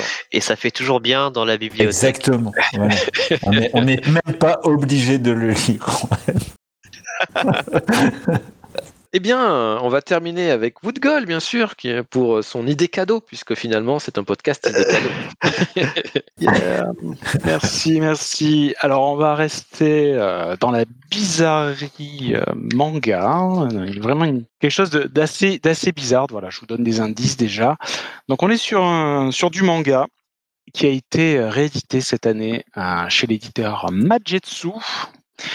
Et euh, première publication donc de ce manga en 1983. On est dans l'horreur pure. Euh, je vais vous donner le nom du mangaka qui a écrit euh, bah, ce manga et je pense que vous allez trouver tout de suite. C'est Junji Ito qui est né en 1963, artiste à la base. Et, et là, vous me dites Évidemment. Ah, évidemment, bien sûr. Évidemment, mais je, voilà, je vais plutôt laisser. Ah, laisse les, ouais, ouais, je laisse les autres un petit peu réfléchir. C'est beaucoup, beaucoup, trop facile. C'est vraiment bah beaucoup oui, trop facile. Influencé donc par Stephen King notamment, Lovecraft et un autre mangaka qui est encore plus vieux, qui est âgé maintenant de, de 80 ans passés et qui est lui, pour le coup, est considéré comme étant le, le père du manga d'horreur, Kazuo Metsu. Et, euh, et, voilà, donc là, je vous ai donné énormément d'indices. Si vous ne trouvez pas avec ça, je peux plus rien pour vous. Ah bah, là, franchement. Ouais, mais on l'a, on l'a. C'est quelle, quelle, année tu l'as tu... Ah, voilà. ah oui, ah non, c'est très vieux. Oh là là, oui, je l'ai, ah, je l'ai pas. 1983. Donc personne Aïe, aïe, là. Ok. Non, c'est pas Spirale quand même. Ah, on est Non, désolé. Non, non, non, non, non. On est, on est dans un genre euh, particulier, le manga d'horreur. Je ne sais pas si vous avez déjà lu des, des mangas d'horreur. Ça s'appelle Tommy. Tommy. Eh oui, et Tommy, c'est qui? C'est qui? Eh ben, c'est le nom de la jolie créature de- du manga, Tommy. Attends, Tommy, c'est mais une- Tommy, euh, c'est 1987. Ah non, Ah si. Tommy. Junjo Ito, 83. On parle de quoi? De Tomier ou de Tommy? Ah, Ah non, mais c'est la même c'est chose. pareil en fait. Hein Euh, en français, c'est Tommy et Tomie, c'est en version euh, japonaise. 83, 83. Ah, mais c'est la, c'est la version française qui date de 1987. Et oui. Et donc, Tommy, c'est qui C'est quoi? Bah, C'est une jolie euh, jeune femme. Enfin, c'est une créature à l'apparence de- d'une d'une jolie jeune femme qui, en fait, est capable de se régénérer et se multiplier euh, en mode illimité, quoi, à foison. hein. Euh, malgré le fait qu'elle se fait régulièrement, et c'est ça qui est assez drôle, euh, c'est pas du tout drôle, hein, mais elle se fait régulièrement euh, découper en morceaux, en fait. Par, euh, par, Ah, par d'autres personnes. Pourquoi? Parce qu'elle est, euh, c'est une manipulatrice, Tommy. Elle joue énormément de, de sa beauté comme ça pour ensorceler les hommes, et elle les pousse euh, souvent bah, euh, au, au suicide en fait. Donc les gens veulent la, veulent la tuer. Euh, c'est vraiment assez particulier. On est dans le, un peu dans le body horror. Body horror cronenbergien pour ceux qui, Mm. qui connaissent un peu l'univers de, de, de Cronenberg, de ce réalisateur-là. Donc c'est assez gore. Le ton est assez spécial, c'est assez vieux. Euh, et donc je vous recommande cette édition-là qui, est- qui est un recueil en fait. Donc on a tous les, euh, Tomier. tous les épisodes du, du manga de Tomie, c'est ça. Et c'est intéressant parce qu'on voit le, le style en plus du, de l'auteur qui, qui s'affine au fil des euh, au fil des années. Alors je sais plus sur combien de temps il a écrit ça, je je sais plus, mais il a démarré en 83. Alors, il a démarré en 87. euh, donc, Comment ça? Si tu veux qu'on triche, il faut nous donner les bonnes, les bonnes dates. Et oui. 87, vous êtes sûr de ça? Février 87, novembre 2000. Ah Je vois qu'on est tous sur la page Wikipédia. J'ai- l'impression que, je n'ai pas consulté, que j'aurais peut-être pu d'ailleurs. je, suis en train de me dire. J'enlève Bon. un point euh, un bout de gueule hein, pour cette erreur lamentable. C'est c'est à vérifier, c'est à vérifier, franchement. Mais voilà, mais si vous êtes, alors comment j'ai connu ça? Bah, bah voilà, je raconte un peu ma vie, mais je suis abonné à l'excellent magazine Mad Movies. Et oui. et euh, et il y avait une, une publicité. Et j'ai vu que euh, le manga était préfacé par Alexandre Aja, euh, réalisateur euh, français notamment de, du Mhm. remake de La Colline à des yeux. Euh, et voilà, et ça m'a donné envie un petit peu. Bah, C'était plus pour ma, ma culture personnelle hein, de- d'explorer le, le manga d'horreur via via ce manga. Donc Les dessins Tommy. sont incroyables. Et les dessins sont assez fous, euh, dessins assez précis, assez euh, assez gore. Ouais. Disons que t'as pas envie de dormir tout seul après ça, quoi. Non, c'est c'est vraiment euh, c'est vraiment euh, flippant. Ah oui, les yeux, là, waouh. Ouais. C'est très malaisant, ouais, Ouais, ouais. Donc voilà. dans le bon sens du terme. si Le, possible. le- le fameux bon sens du terme de malaisant, en fait. Bien sûr. eh ben, écoute, il y a un vrai débat à avoir. Je pense qu'il y a des vertus au malaise. Le Voilà. prochain épisode, nous parlerons de malaisance. le débat autour de la malaisance, ça sera Ah dans le jeu vidéo, les mangas et les, euh, les séries. Ça Tellement dire. Ouais. Hyper intéressant. Tu voulais dire d'autres choses dessus, euh, Julien? On t'a un peu coupé. J'ai fait euh, non, mais c'est pas grave. J'ai fait le tour de, de Tommy. J'en dirai pas plus. Je vous laisse découvrir. Je, je préfère être dans le. Ok, le Et c'est long, du coup? Oui, alors euh, le, le recueil du coup est assez long. Je crois qu'il y a 450 pages. Donc tu en as pour ton euh, pour ton argent. hein. Ok. C'est un one-shot.